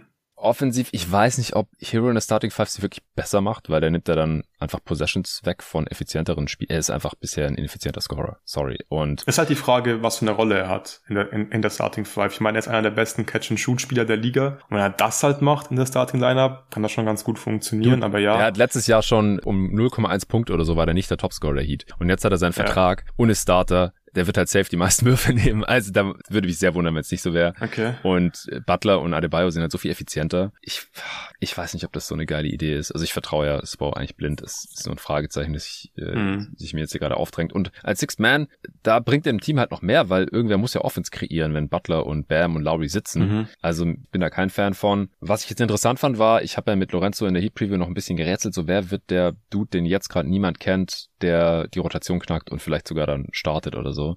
Mhm. Mein Tipp war Jamal Kane, aber was dagegen gesprochen hat, war, dass er noch keinen garantierten Vertrag hatte. Jetzt haben sie zwischenzeitlich ja. Darius Days entlassen, ja, der einen Two-Way hatte ja. und haben den Jamal Kane gegeben. Also ja. es sieht alles danach aus, als, als könnte es er werden. Und er passt halt auch. Er ist ein Wing, ein kräftiger, der halt so ein paar Minuten von Tucker bekommen könnte. Er war jetzt krass in der Preseason und kann jetzt halt mit dem Two-Way-Deal 50 Mal in der Regular Season eingesetzt werden und äh, zur Not können sie ihn immer auch konverten, wie sie es letztes Jahr, glaube ich, auch mit ähm, Gabe Vincent dann gemacht haben, damit er in den Playoffs spielen konnte. Also das fügt sich jetzt auch hier so ein bisschen zusammen. Ja, ich, ich musste den Heat einfach 50 Siege geben, auch wenn ich es nicht ganz rational erklären kann, obwohl ich mir schon so ja. viele Stunden jetzt Gedanken über das Team gemacht habe. Ich habe ja auch die 11.000 Zeichen Preview geschrieben für Scott Next Magazine und vielleicht machen sie doch noch einen Trade, kommt irgendwie ein Crowder oder so. Ich, ich weiß aber nicht. 50. Fertig. Ja, ja, lass, lass mich noch kurz was zur Hero Extension sagen. Ähm, ah ja, gerne. Oh, da muss ich ein bisschen was loswerden, ja. Mhm. Ähm, ich war super gespannt, äh, als ich gesehen habe, dass äh, der Pod äh, im, im Podcatcher gelandet ist, äh, die Heat Preview mit Lorenzo. Und Lorenzo hat ja erst gemeint, er findet das äh, in Ordnung für Hero. Die 130 Millionen sind ja eigentlich nur 120 Millionen, weil ja, ja. Defensive Player of the Year wird Hero mit Sicherheit äh, nicht gewinnen. Äh, deswegen, aber ja, 120 Millionen finde ich trotzdem noch sehr, aber sehr viel ganz Geld. kurz, müssen es mit den ja. Incentives erklären. Er bekommt die 10 Millionen ja nicht nur, wenn er Defensive Player of the Year wird, sondern er MVP. bekommt halt genau äh, für so Beträge im sechsstelligen Bereich für verschiedene ja. Accomplishments wie Awards und All-NBA und sowas. Und damit er die vollen mhm. 10 Millionen bekommt, muss er halt alles gewinnen. Und das wird nicht passieren. Genau. Also äh, mhm, ja. alles davon ist, glaube ich, ziemlich unwahrscheinlich. Oder das leichteste wäre All-NBA Third Team, wenn ich es richtig im Kopf habe. Ja, denke ich auch. Ja, ist auf jeden Fall sehr, sehr viel Geld für ihn. Klar, wird immer verglichen mit Jordan Poole und ich glaube, Zach Lowe zum Beispiel hat auch gemeint, er findet Hero bisschen besser. Was? Und ja, da war ich ein bisschen erleichtert, äh, als ich von dir gehörte, dass du Jordan Poole auch einfach auch ganz klar den besseren Spieler ja, äh, einschätzt. Und das sehe ich einfach auch so. Also Hero, der ist halt einfach am Ring nicht so effizient, der ist auch nicht so dynamisch, finde ich, wie Jordan Poole. Und da besteht schon so ein bisschen die Gefahr, dass Tyler Hero halt einfach nicht mehr ist als ein Scorer von der Bank. Und dafür ist es halt einfach unglaublich viel Geld. Ja, also wenn er halt regelmäßig der beste sechste Mann der Liga sein kann, letzte Saison gab es es jetzt nicht so super viel Konkurrenz, deswegen konnte ich mit dem Award leben. Aber ich, letztes Jahr war das auf keinen Fall wert mit steigendem Cap mhm. und er ist halt auch noch jung, das war ja auch ein Argument von Lorenzo, ja, der kann sich ja noch verbessern, ja, stimmt schon. Aber wir haben halt auch schon gesehen, was er nicht ist und es ist ein guter Defender, da fehlt ihm auch einfach die Länge und der Körper und er übt halt keinen Druck auf den Ring aus, was halt als sehr guter Scorer einfach notwendig ist. Und dann ist er einfach super streaky und jetzt auch nicht der geilste Playmaker vor dem Herren. Das sind einfach Sachen, die, die kann man kaum verbessern. Also ja. nicht mehr nach der dritten Saison noch dann. Klar, klar, der wird insgesamt noch besser werden und wird vielleicht auch noch besser werden in den Sachen, in denen er gut ist und dann wird er vielleicht ein noch konstanterer Shooter und wird dann auch irgendwann mal überdurchschnittlich effizient. Das schon. Aber ich glaube, Hero ist halt schon der Spielertyp, den wir bisher gesehen haben. Mhm. Da müsste er jetzt schon noch mal das maximieren und dann irgendwie so ein ja, Border All-Star werden oder sowas. Oder halt, wie gesagt, der, der beste Bench-Scorer der Liga, um, um das dann halt mit gestiegenem Cap zu rechtfertigen, dieses Gehalt, ja. Ja. Okay, dann äh, sind wir jetzt fertig mit den Heat und kommen mhm. zu Platz fünf. Ich hab's ja gerade schon gespoilert, eigentlich habe da die Cavs. Ich habe da die Raptors. Ja, ich habe gleich viele Siege. Die Raptors auf, kann kann okay. man floppen. Von mir aus ist mir egal. Ja. Hast, hast du hast du die Cavs mit mehr Siegen als die Raptors? Ja, ja. Ich habe den okay. Cavs zwei Siege mehr gegeben. Wie viel jeweils? Uh, den Raptors 50 und den Cavs 52. Ja, ich mag's. Ich ich kann mir sehr gut vorstellen, dass die Cavs 52 holen. Also das mhm war hier so ein bisschen lazy. Äh, du kriegst 50, du kriegst 50, du auch. und jetzt haben die Raptors, Cavs und Heat halt alle 50, weil ich einfach nicht genau weiß, warum jetzt welches Team da besser sein soll als das andere. Äh, lass erst über die Raptors sprechen, wenn wir die beiden mit 50 haben. Mhm. Du hast die Preview ja aufgenommen mit dem, äh, Tobi zusammen, fand ich auch sehr, sehr gut gerade defensiv erwarte ich sehr viel von diesem Team. Die haben ja letzte Saison eine Weile gebraucht, bis es System dann gegriffen hat. Die haben jetzt dasselbe Team wie letzte Saison, nur noch tiefer, noch mehr von diesen Dudes und spielen jetzt halt schon eine Saison länger zusammen. Die jüngeren Spieler sind noch mal ein Jahr älter und so. Ich habe die auf drei geschoben im Defensivrating. Ich auch. Hab die auch auf Platz drei. Junge. Okay. Was hast du auch Rating? 15. 15. Okay, habe ich 20. Ah, okay. Ja, kann ich, kann ich auch sehen. Wieso habe ich jetzt hier 15 und bei den Knicks auch? Guck mal, das stimmt schon mal zum Beispiel nicht. Ja. Egal. Äh, ich muss mich danach nochmal dran setzen. Also, äh, Note to Self, Heat mhm. wahrscheinlich besser in der Offense, Knicks schlechter in der Offense, Wizards besser in der Offense. Ja, Raptors vielleicht auch ein bisschen schlechter. Okay. Ah nee, ich bin verrutscht. Ich habe die auf 17 und auf 4 in der Defense. Ich war bei den Cavs. Sorry. Ah, okay. Ja, wir haben es anders. Aber es ist, nimmt ja. sich ja nichts. Ist scheißegal. Also Cavs und Raptors 3 und 4 in, in der Defense. Raptors auf 17 in der Offense und Cavs habe ich auf 15. Ja. Nee, also ich, ich erwarte viel von den Raptors in der Regular Season. Ich äh, habe auch das Gefühl, dass die mal wieder so ein bisschen unterschätzt werden, wie fast jede Saison. Du hast ja schon die Preview aufgenommen. Mhm. Hat sich seitdem noch irgendwas verändert? Ich glaube nicht. Ja, viel verändert hat sich nicht. Ich fand Scotty Barnes jetzt relativ enttäuschend in der Preseason. Also Echt? hat jetzt, okay. ja, hat jetzt finde ich nicht so viel äh, offensiv gezeigt, wo ich mir jetzt gedacht habe, okay, geil, der hat einen Schritt gemacht jetzt in der Offseason. Ähm, ich mache mir natürlich jetzt trotzdem keine Sorgen, äh, dass der jetzt irgendwie keinen positiven Impact haben kann nächste Saison. Ich glaube, dieser Schritt, dieser offensive Schritt, den erwarte ich jetzt nicht unbedingt von Scotty Barnes, aber darüber haben wir auch schon in der Preview eigentlich ausführlich gesprochen. Und ja, das Ding ist halt, die Defense ist, ist, ist gut die, was gerade eben gesagt, letzte haben sie da ein bisschen gebraucht am Anfang. Gegen Ende hin war das dann schon ganz klar auf Top äh, 5 Niveau und das werden sie jetzt, glaube ich, einfach von Beginn an haben. Also es ist ein ziemlich komplexes Defensivsystem, was Nick Nurse spielt. Ähm, du musst einfach diese Rotations drauf haben und ja, die Raptors, die am Ende Offseason jetzt nicht viel am Kader verändert und ich denke, diese Kontinuität, die wird diesem Team vor allem defensiv halt gut tun und ja, deswegen habe ich sie halt im D-Rating auf Platz 3 offensiv. Ja, da hat man schon ein ziemlich hartes Ceiling Seeding.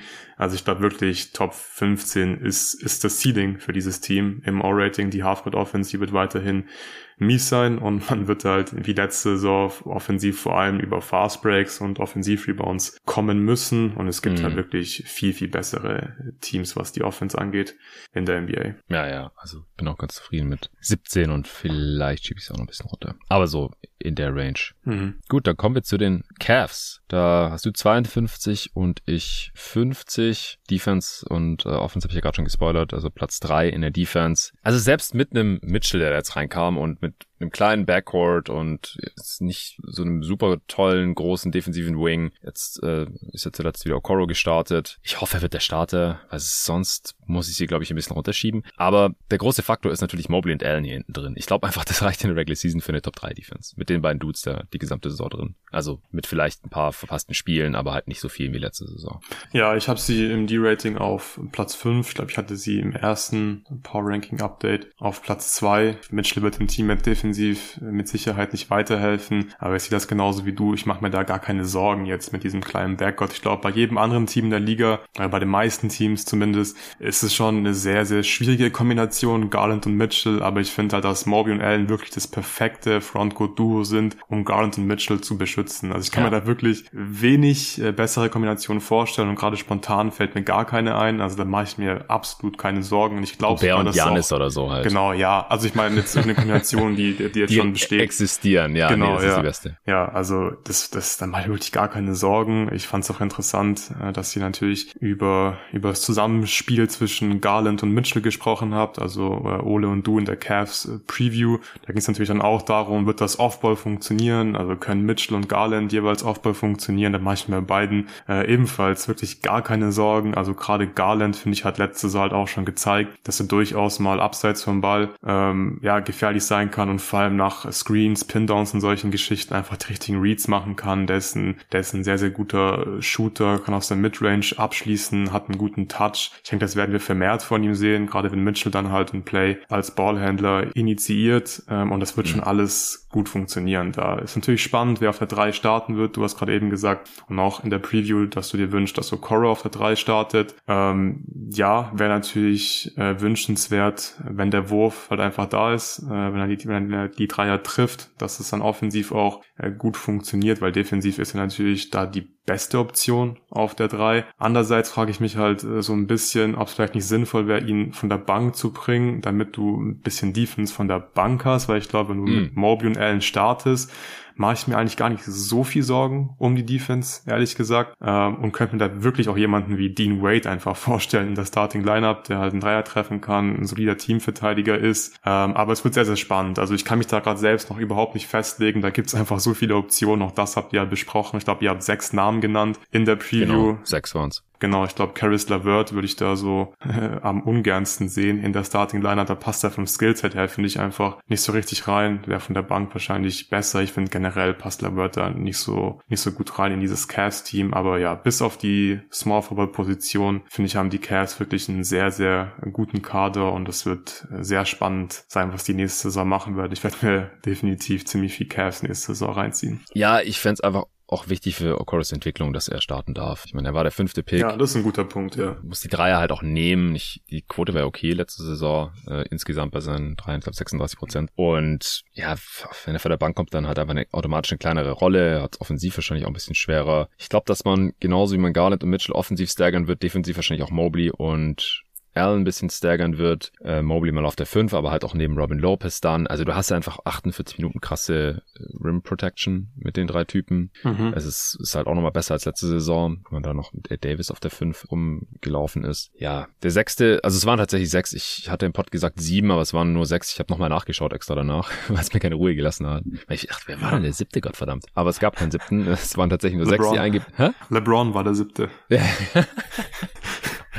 Der kann jetzt nicht getradet werden nach der Extension. Ansonsten, also, ich bin ja ganz froh, dass LeBron die Extension in LA unterschrieben hat, weil ich glaube, es wäre unerträglich, wenn die Cavs jetzt, äh, keine Ahnung, 52 Siege holen nächste Saison mega abgehen. Die Gerüchte. Wann fordert LeBron den Trade nach Hause? Ja, Mann, ja. Ja, kann jetzt nicht passieren. Und ist auch sehr viel unwahrscheinlicher geworden jetzt durch seine Vertragsverlängerung. Oder sonst wäre die ganze Zeit die Frage gewesen, geht er da für einen Minimumvertrag in der nächsten Offseason oder so, wenn er Free Agent geworden ja. wäre. Irgend so Bullshit die ganze Zeit. Naja, Dylan Windler ist out for Preseason gerade. Also ich glaube, den können wir streichen, sind nur noch fünf Kandidaten. Mhm. Äh, Dean Wade ist, ist gerade Day-to-Day, aber das ist nichts Schlimmes. Ich, ich denke, es wird LeVert oder Okoro und ich, ich hoffe stark, dass es Okoro wird. Ja. Und was ich auch noch sagen wollte, also ich habe nicht alles gesehen von den Cavs in der Preseason, aber wie gesagt, es war, war ein bisschen Your Turn, My Turn mäßig, nicht so super sophisticated mit Garland und Mitchell in der Offense. Aber ich mache mir erstens keine Sorgen, dass noch kommen könnte. Und zweitens, es ist ja jetzt auch nicht so wie bei den Hawks. Ja, wenn halt Trae Young die ganze Zeit äh, Pick and Roll oder ISO äh, läuft und Morris steht irgendwo in der Ecke rum und, und keiner beachtet den, der wird ignoriert. Das kannst du bei Garland Mitchell einfach nicht machen. die genau, können ja auch ja. einfach nur in der Corner stehen und entweder sie werden da verteidigt und binden ihren Verteidiger oder sie sind halt frei und kriegen den Pass und hauen das Ding rein, weil sie krasse Shooter mhm. sind. Also, ja. ja. Mach ich mir keine Sorgen. Ja, also es, deswegen ist der Trade, finde ich, halt auch so gut und ja. den muss man einfach so positiv bewerten, weil das große Fragezeichen bei den Cavs war immer noch so die Offense. Die war halt letzte Saison nicht so gut und äh, da hat da lag einiges an Garland, also das wirklich ja zu viel Druck auf ihn, um da wirklich ständig irgendwas für sich und andere zu kreieren. Und das Problem hast du halt einfach gelöst mit Mitchell jetzt, finde ich. Ich denke, es gibt immer noch deutlich bessere Offenses in der Liga. Ich denke, am Ende werden sie halt, ja, im Best-Case-Szenario so in Top 10 kommen. Ich habe sie jetzt mal auf Platz 15, weil es einfach so viele gute offensive Teams gibt. Ja, Aber allein das ist ja halt schon ziemlich gut, wenn du halt so eine krasse Defense hast, dann eine, ja, mittelmäßige, die haben natürlich das Potenzial dazu, eine leicht überdurchschnittliche Offense zu haben, dann wirst du halt 50 plus Spiele gewinnen. Ja, die waren letzte Saison auf 19. Ja mit signifikanten Ausfällen. Man darf ja nicht vergessen, Rubio kommt auch noch irgendwann dazu, der könnte mhm, dann da auch ja. nochmal helfen. Aber ist jetzt auch gerade nicht abhängig von ihm, nicht so wie letzte Saison. Also ich fühle mich mit 15 im Offensivrating echt ziemlich schlecht, mhm. aber ich wollte jetzt auch Wo keins der 15 habe ich auch. Äh, aber ich sehe jetzt irgendwie bei den 14 anderen Teams halt auch jeweils einen mindestens genauso guten Case. Also das ist echt krass. Ja, ich würde ja. mich mit bei den Cavs mit 12 oder vielleicht sogar 10 deutlich besser fühlen, aber es gibt einfach so viele offensiv potente Teams ja. in dieser Liga. Ja, aber ich also ich meine, gerade so auf äh, 12 können sie ja locker landen, da reicht es einfach nur ein Team underperformt, zwei Teams sind irgendwie verletzt ja, und ja. dann sind sie halt auf 12. So. Genau, aber jetzt, wenn man, wenn man halt für diese Prediction immer vom realistischsten Fall ausgeht, dann sind sie halt bei mir auf 15. Also keine Ahnung, zum Beispiel. Bei mir auch, ja. Auf 14 habe ich jetzt zum Beispiel Portland gerade noch. Aber klar, wenn Lillard irgendwie 30 Spiele, echt, Junge. Ja. Wenn, wenn Dame 30 Spiele verpasst, dann landen natürlich die Cavs vor den Blazers, das ist klar. Aber Stand jetzt sind halt die Blazers auf einem ähnlichen Niveau und ich habe sie jetzt halt mal noch über sie geschoben. Und ich fühle mich mit 14 für Portland, wir besprechen es am, am, Dienstag dann natürlich, aber da fühle ich mich auch nicht gut, weil wenn der im fit war, dann waren das halt immer eine Top 5 Offense die letzten Jahre. Mhm. Also es ist crazy, es ist echt verrückt. Also äh, vielleicht nochmal ganz kurz, weil der oft von Cavs halt noch nicht drüber sprechen konnten. Du findest den Mitchell-Trade gut für Cleveland? Absolut, absolut. Also äh, du hast es ja wirklich perfekt ausgeführt, mehr oder weniger im Pod. Du bekommst einfach nie einen All-Star in dem Alter mit einem langfristigen Vertrag. Und das vor allem halt Cleveland, also so ein kleiner Markt, so ein Spieler bekommt, das war wahrscheinlich wirklich eine einzigartige äh, Gelegenheit für die Cavs. Die haben sie genutzt. Der Preis war mit Sicherheit nicht billig, aber es ist, also den Trade, den musst du einfach machen, finde ich. Und ich finde es cool, dass die Cavs all in gegangen sind. Yes. Top 3. Ja, ich habe auf Platz 3 die Bucks. Ich auch. Ja. Wie viele Siege? Ich habe 55 Siege den Bucks uh, gegeben. Okay, du? ich bin bei den 51 geblieben von der Preview. Na, dann bekommst du wieder Ärger von Jonathan Hammacher dann. Ja, habe ich ja schon in der Preview. Hab den mit ihm aufgenommen ja, zum Glück. Ja. Aber als er dann neben mir saß in Berlin, da ja, hat er nicht so viel Alarm gemacht. 54 hat er gesagt, also auch weniger als du. Drei Siege. Ja. Also komm, wegen drei Siegen hin und her, will ich jetzt auch nicht rummachen wollen. Mhm. Ja, Best Case habe ich 60 gesagt. Also da, da ist schon mehr drin, aber ich bezweifle halt so ein bisschen, dass die Bugs pushen werden. Es ist möglich. Ja, genau, genau. Ja, deswegen fühle ich mich jetzt auch nicht so super wohl mit 55. Aber wir haben es äh, vorhin in der Sixers Preview auch schon besprochen. Die Bugs gehören halt äh, für mich klar zu den Teams, wo es mich überhaupt nicht überraschen würde, wenn sie 60 gewinnen. Es ist halt unrealistisch, dass sie jetzt irgendwie pushen in der Regular Season, weil das haben sie die letzten Jahre einfach nicht gemacht. Ja, da haben sie einfach ja, sich komplett auf die Playoffs äh, fokussiert. Daran wird sich wahrscheinlich einfach einfach nichts ändern. Aber ja, über 50 werden es auf jeden Fall. Ich denke, die Defense wird wieder besser als letzte Saison, jetzt wo Brook Lopez zurück ist. Ich finde, der sah dann in den Playoffs auch äh, defensiv wieder ziemlich, ziemlich gut aus. Du wirst eine gute Rim Protection haben. Du hast äh, Janis als Roamer, Drew Holiday am Perimeter. Ja, das passt schon alles. Offensiv, Chris Middleton ist immer noch verletzt. Ist ein bisschen ja. die Frage, wann er halt zurückkommt. Doubtful ist äh, er. Genau, ja, das wird dann natürlich die Offense schon stark äh, beeinflussen. Davon gehe ich mal aus. Jetzt hat man in der Preseason auch ein Spiel gehabt, wo man mit Janis, Portis, Lopez, Grayson Allen und Drew Holiday gestartet ist. Finde hm. ich jetzt weder offensiv noch defensiv eine richtig geile Lineup. Ja, aber sobald Middleton zurück ist, denke ich, ja, dann, dann wird's offensiv auch laufen. Ich denke, die haben auch das Potenzial im Best Case einer der besten Offenses der Liga zu stellen, weil ja, du hast halt Janis, äh, Shooting und das, das reicht dann im Normalfall eigentlich schon. Deswegen ja, Bucks Platz 3 mit 55 Siegen bei mir. Mhm. Ja, genau. Also Middleton, äh, der ist halt schon verletzt und Joe Ingles auch, kann frühestens im Januar zurückkommen. Dann haben sie halt schon relativ viele ältere Spieler. Wes Matthews, George Hill, auch Brook Lopez. Deswegen bin ich da ein bisschen skeptisch, ob sie wirklich auf 55 plus gehen. Ich, ich bleibe bei meinen 51. Defensiv habe ich sie auf 11, also besser als letzte Saison, aber nicht in die Top 10. Auch das ist natürlich durchaus möglich, dass sie wieder eine Top 5 Defense haben oder sowas. Aber ich habe jetzt halt zehn andere Teams über ihnen offensiv dafür auf vier. Ja, ich habe sie defensiv auf äh, Platz sechs und in der Offense auf äh, Platz sieben. Ah, okay. Das kommt dann auch hin mit deinen 55. Ja. Genau, ja, aber ich fühle mich jetzt echt auch nicht so super wohl damit. Ähm, ich glaube, sie haben sowohl in der Offense als in der Defense halt wirklich Top 5 Potenzial. Ob sie jetzt wirklich da äh, ja. in beiden Kategorien komfortabel in der Top 10 landen werden, bin ich mir unsicher. Wahrscheinlich eher nicht. Ähm, ja, aber defensiv, wie gesagt, äh, letztes Jahr hat wirklich Brook Lopez gefehlt, musste Janis eine andere Rolle spielen. Ich glaube, äh, das wird jetzt schon wieder besser sein, diese Saison mit Lopez und Janis. Und offensiv habe ich jetzt ein bisschen abgestraft wegen Chris Middleton. Ich glaube, wenn der jetzt äh, safe fit wäre, man weiß, der kommt in die Saison und zockt halt einfach, wie man es von ihm gewohnt ist, dann sind sie wahrscheinlich in der Offense sogar auch besser als in der Defense. Ja, ich habe es vorhin off-air schon zu dir gesagt. Ich habe bei manchen Teams, gerade wenn ich mir unsicher war, Top 10, Top 5, geschaut, wie viel die letztes Jahr in Transition gegangen sind oder was die halt für ein Spielermaterial haben. Mhm. Und die Bugs gehen halt viel in Transition. Und jetzt mit der neuen Take-Fall-Rule also es wurden halt alle möglichen Fastbreaks natürlich immer unterbunden, wenn Janis auf dem Feld ist, mit irgendwelchen ja, beschissenen äh, Take-Fouls und ja. das geht jetzt nicht mehr. Also das spricht halt schon dafür und mit dem ganzen Shooting drumherum und so, dass sie wieder eine Top 5 Offense haben werden. Das gilt übrigens auch für die Hawks, die ich auf Platz 5 ja geschoben habe und äh, sonst habe ich das im Osten jetzt nicht so wirklich bei irgendeinem anderen Team noch mit einfließen lassen, aber bei den beiden war mhm. das halt so ein bisschen der Tiebreaker. Dann gibt's noch ein paar Teams im, im Westen, wo es ähnlich ist. Weil, ja, wenn du einfach ein, zwei mehr Transition Buckets pro Spiel hast, das reicht ja schon. Oder halt dabei gefault wirst und dann diesen äh, Freiwurf bekommst, dann ist die Offense halt direkt ein bisschen effizienter im Schnitt. Und defensiv, ja, wie gesagt, sie haben das Potenzial. Ich, ich habe sie jetzt auch schon besser als letztes Jahr, da waren sie echt nur noch durchschnittlich im Endeffekt. Aber ja, wenn Janis ein bisschen geschont wird und, und Lopez auch, weil er alt ist und Drew Holiday auch, weil er Ü30 ist und so, dann kann es halt auch direkt Platz 11 oder so werden, wo ich sie hab. Okay, Jetzt kommen wir zu den Top 2.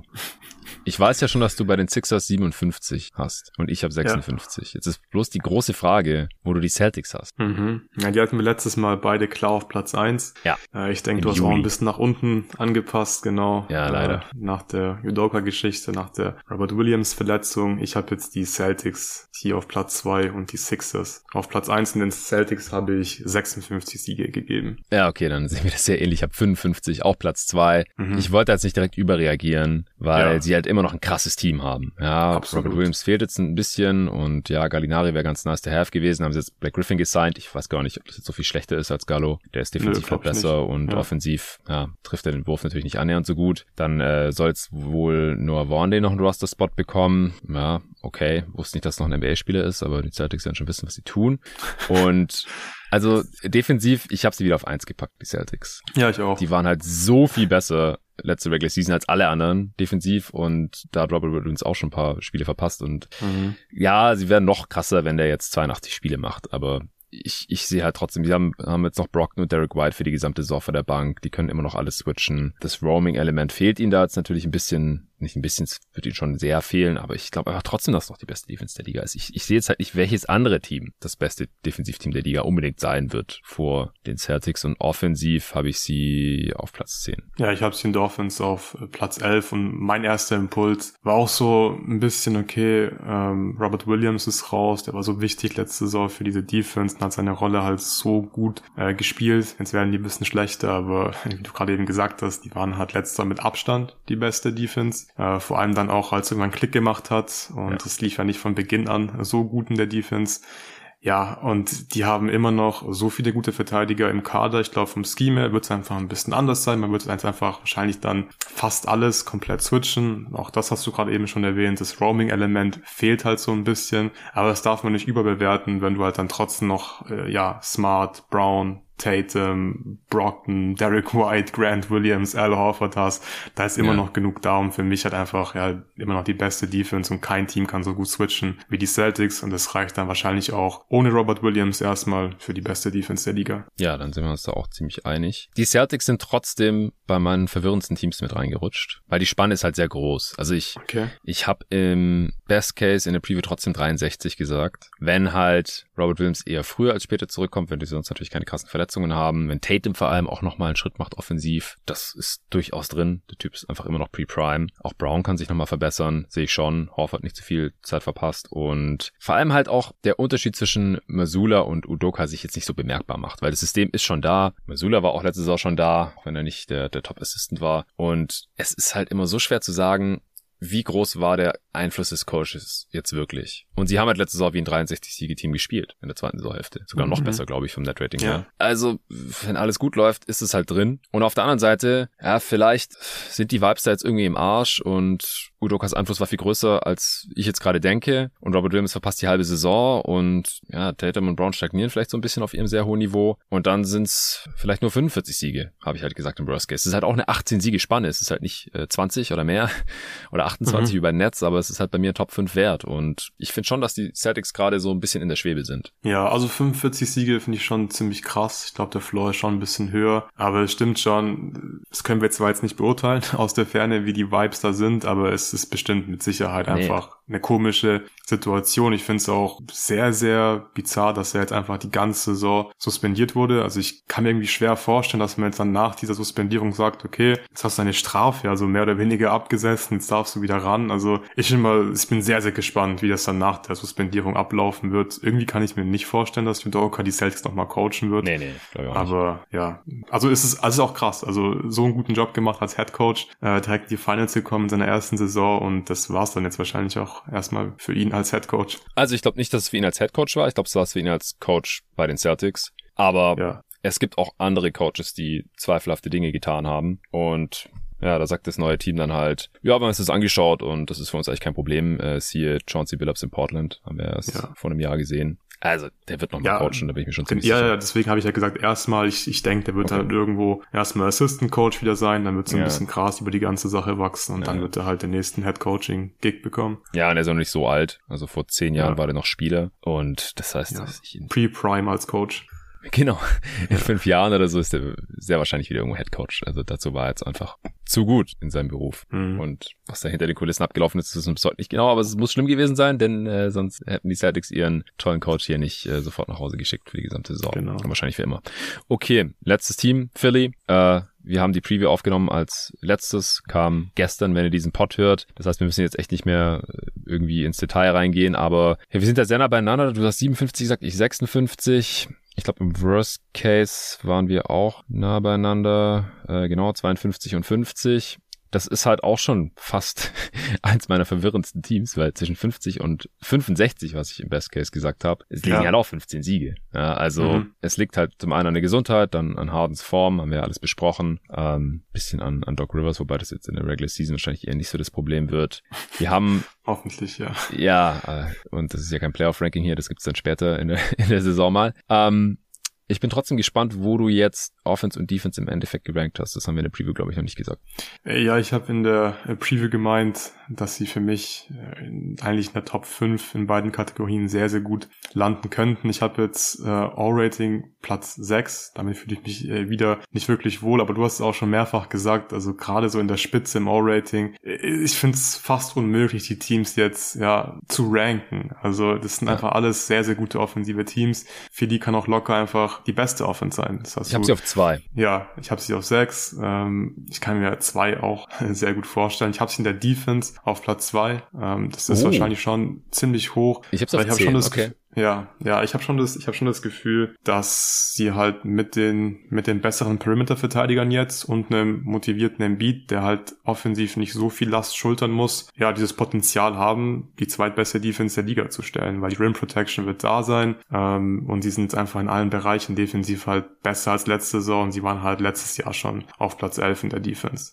Ja, hast schon recht. 10 ist ja schon nicht zu niedrig. Aber Müsst ihr überlegen, wenn ich aus der Top 9 rausschmeiße. Im Westen gibt's halt auch ein paar gute Defensivteams noch, mhm. die wir jetzt alle noch nicht besprochen haben. Warriors, Grizzlies, Clippers. Genau, aber ja, Suns. Suns auch. Aber ich finde, es sind halt auch so ein paar Teams dabei, die sehr schwierig sind zum Einschätzen, weil bei den Warriors haben wir die ganze Draymond Green Situation. Ähm, ja, das spielt jetzt auch schwer getan. Ja, ja, ja. Sprechen wir am Dienstag. Genau. ja, ja. Okay, also ihr habt schon gemerkt, es ist noch nicht so ganz in Stein gemeißelt und das ist ja vier Tage vor Saisonstart, glaube ich, auch okay. Ich werde bis Dienstag das auf jeden Fall alles noch finalisieren und äh, ich plane zumindest auch mal, dass ich dann auch die exakten Ratings noch habe, äh, wenn wir den besten besprechen. Ansonsten ist mir gerade noch aufgefallen, als ich nochmal so äh, auf den Injury Report geschaut habe, dass wir bei den Nets nicht erwähnt haben, dass Seth Curry auch noch nicht wieder gesund ist. Stimmt, ja. Und TJ Warren im November reevaluiert wird. Hört sich nicht gut an bei TJ Warren. Nee. Curry's questionable, also 50-50 für den Saisonstart. Ja, aber ansonsten haben wir, haben wir da auch alles besprochen. Oh, Tyrese Halliburton ist Day to Day mit einer Rückenverletzung. Oh, mhm. Der Tank wird angeschmissen. Oh, der Schlüssel steckt schon im Zündschloss. Ja. Carla muss ihn nur noch rumdrehen. Ähm, oder, weiß ich nicht. Wahrscheinlich nicht Carla.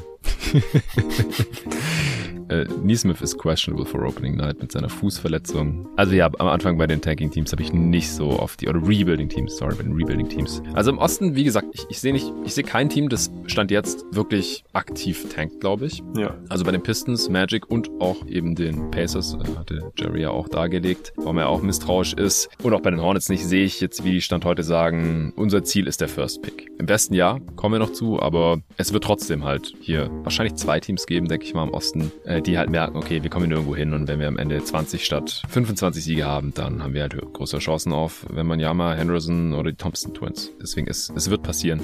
Ja, jedenfalls, da hatte ich nicht so sehr auf die verletzten Situation geschaut.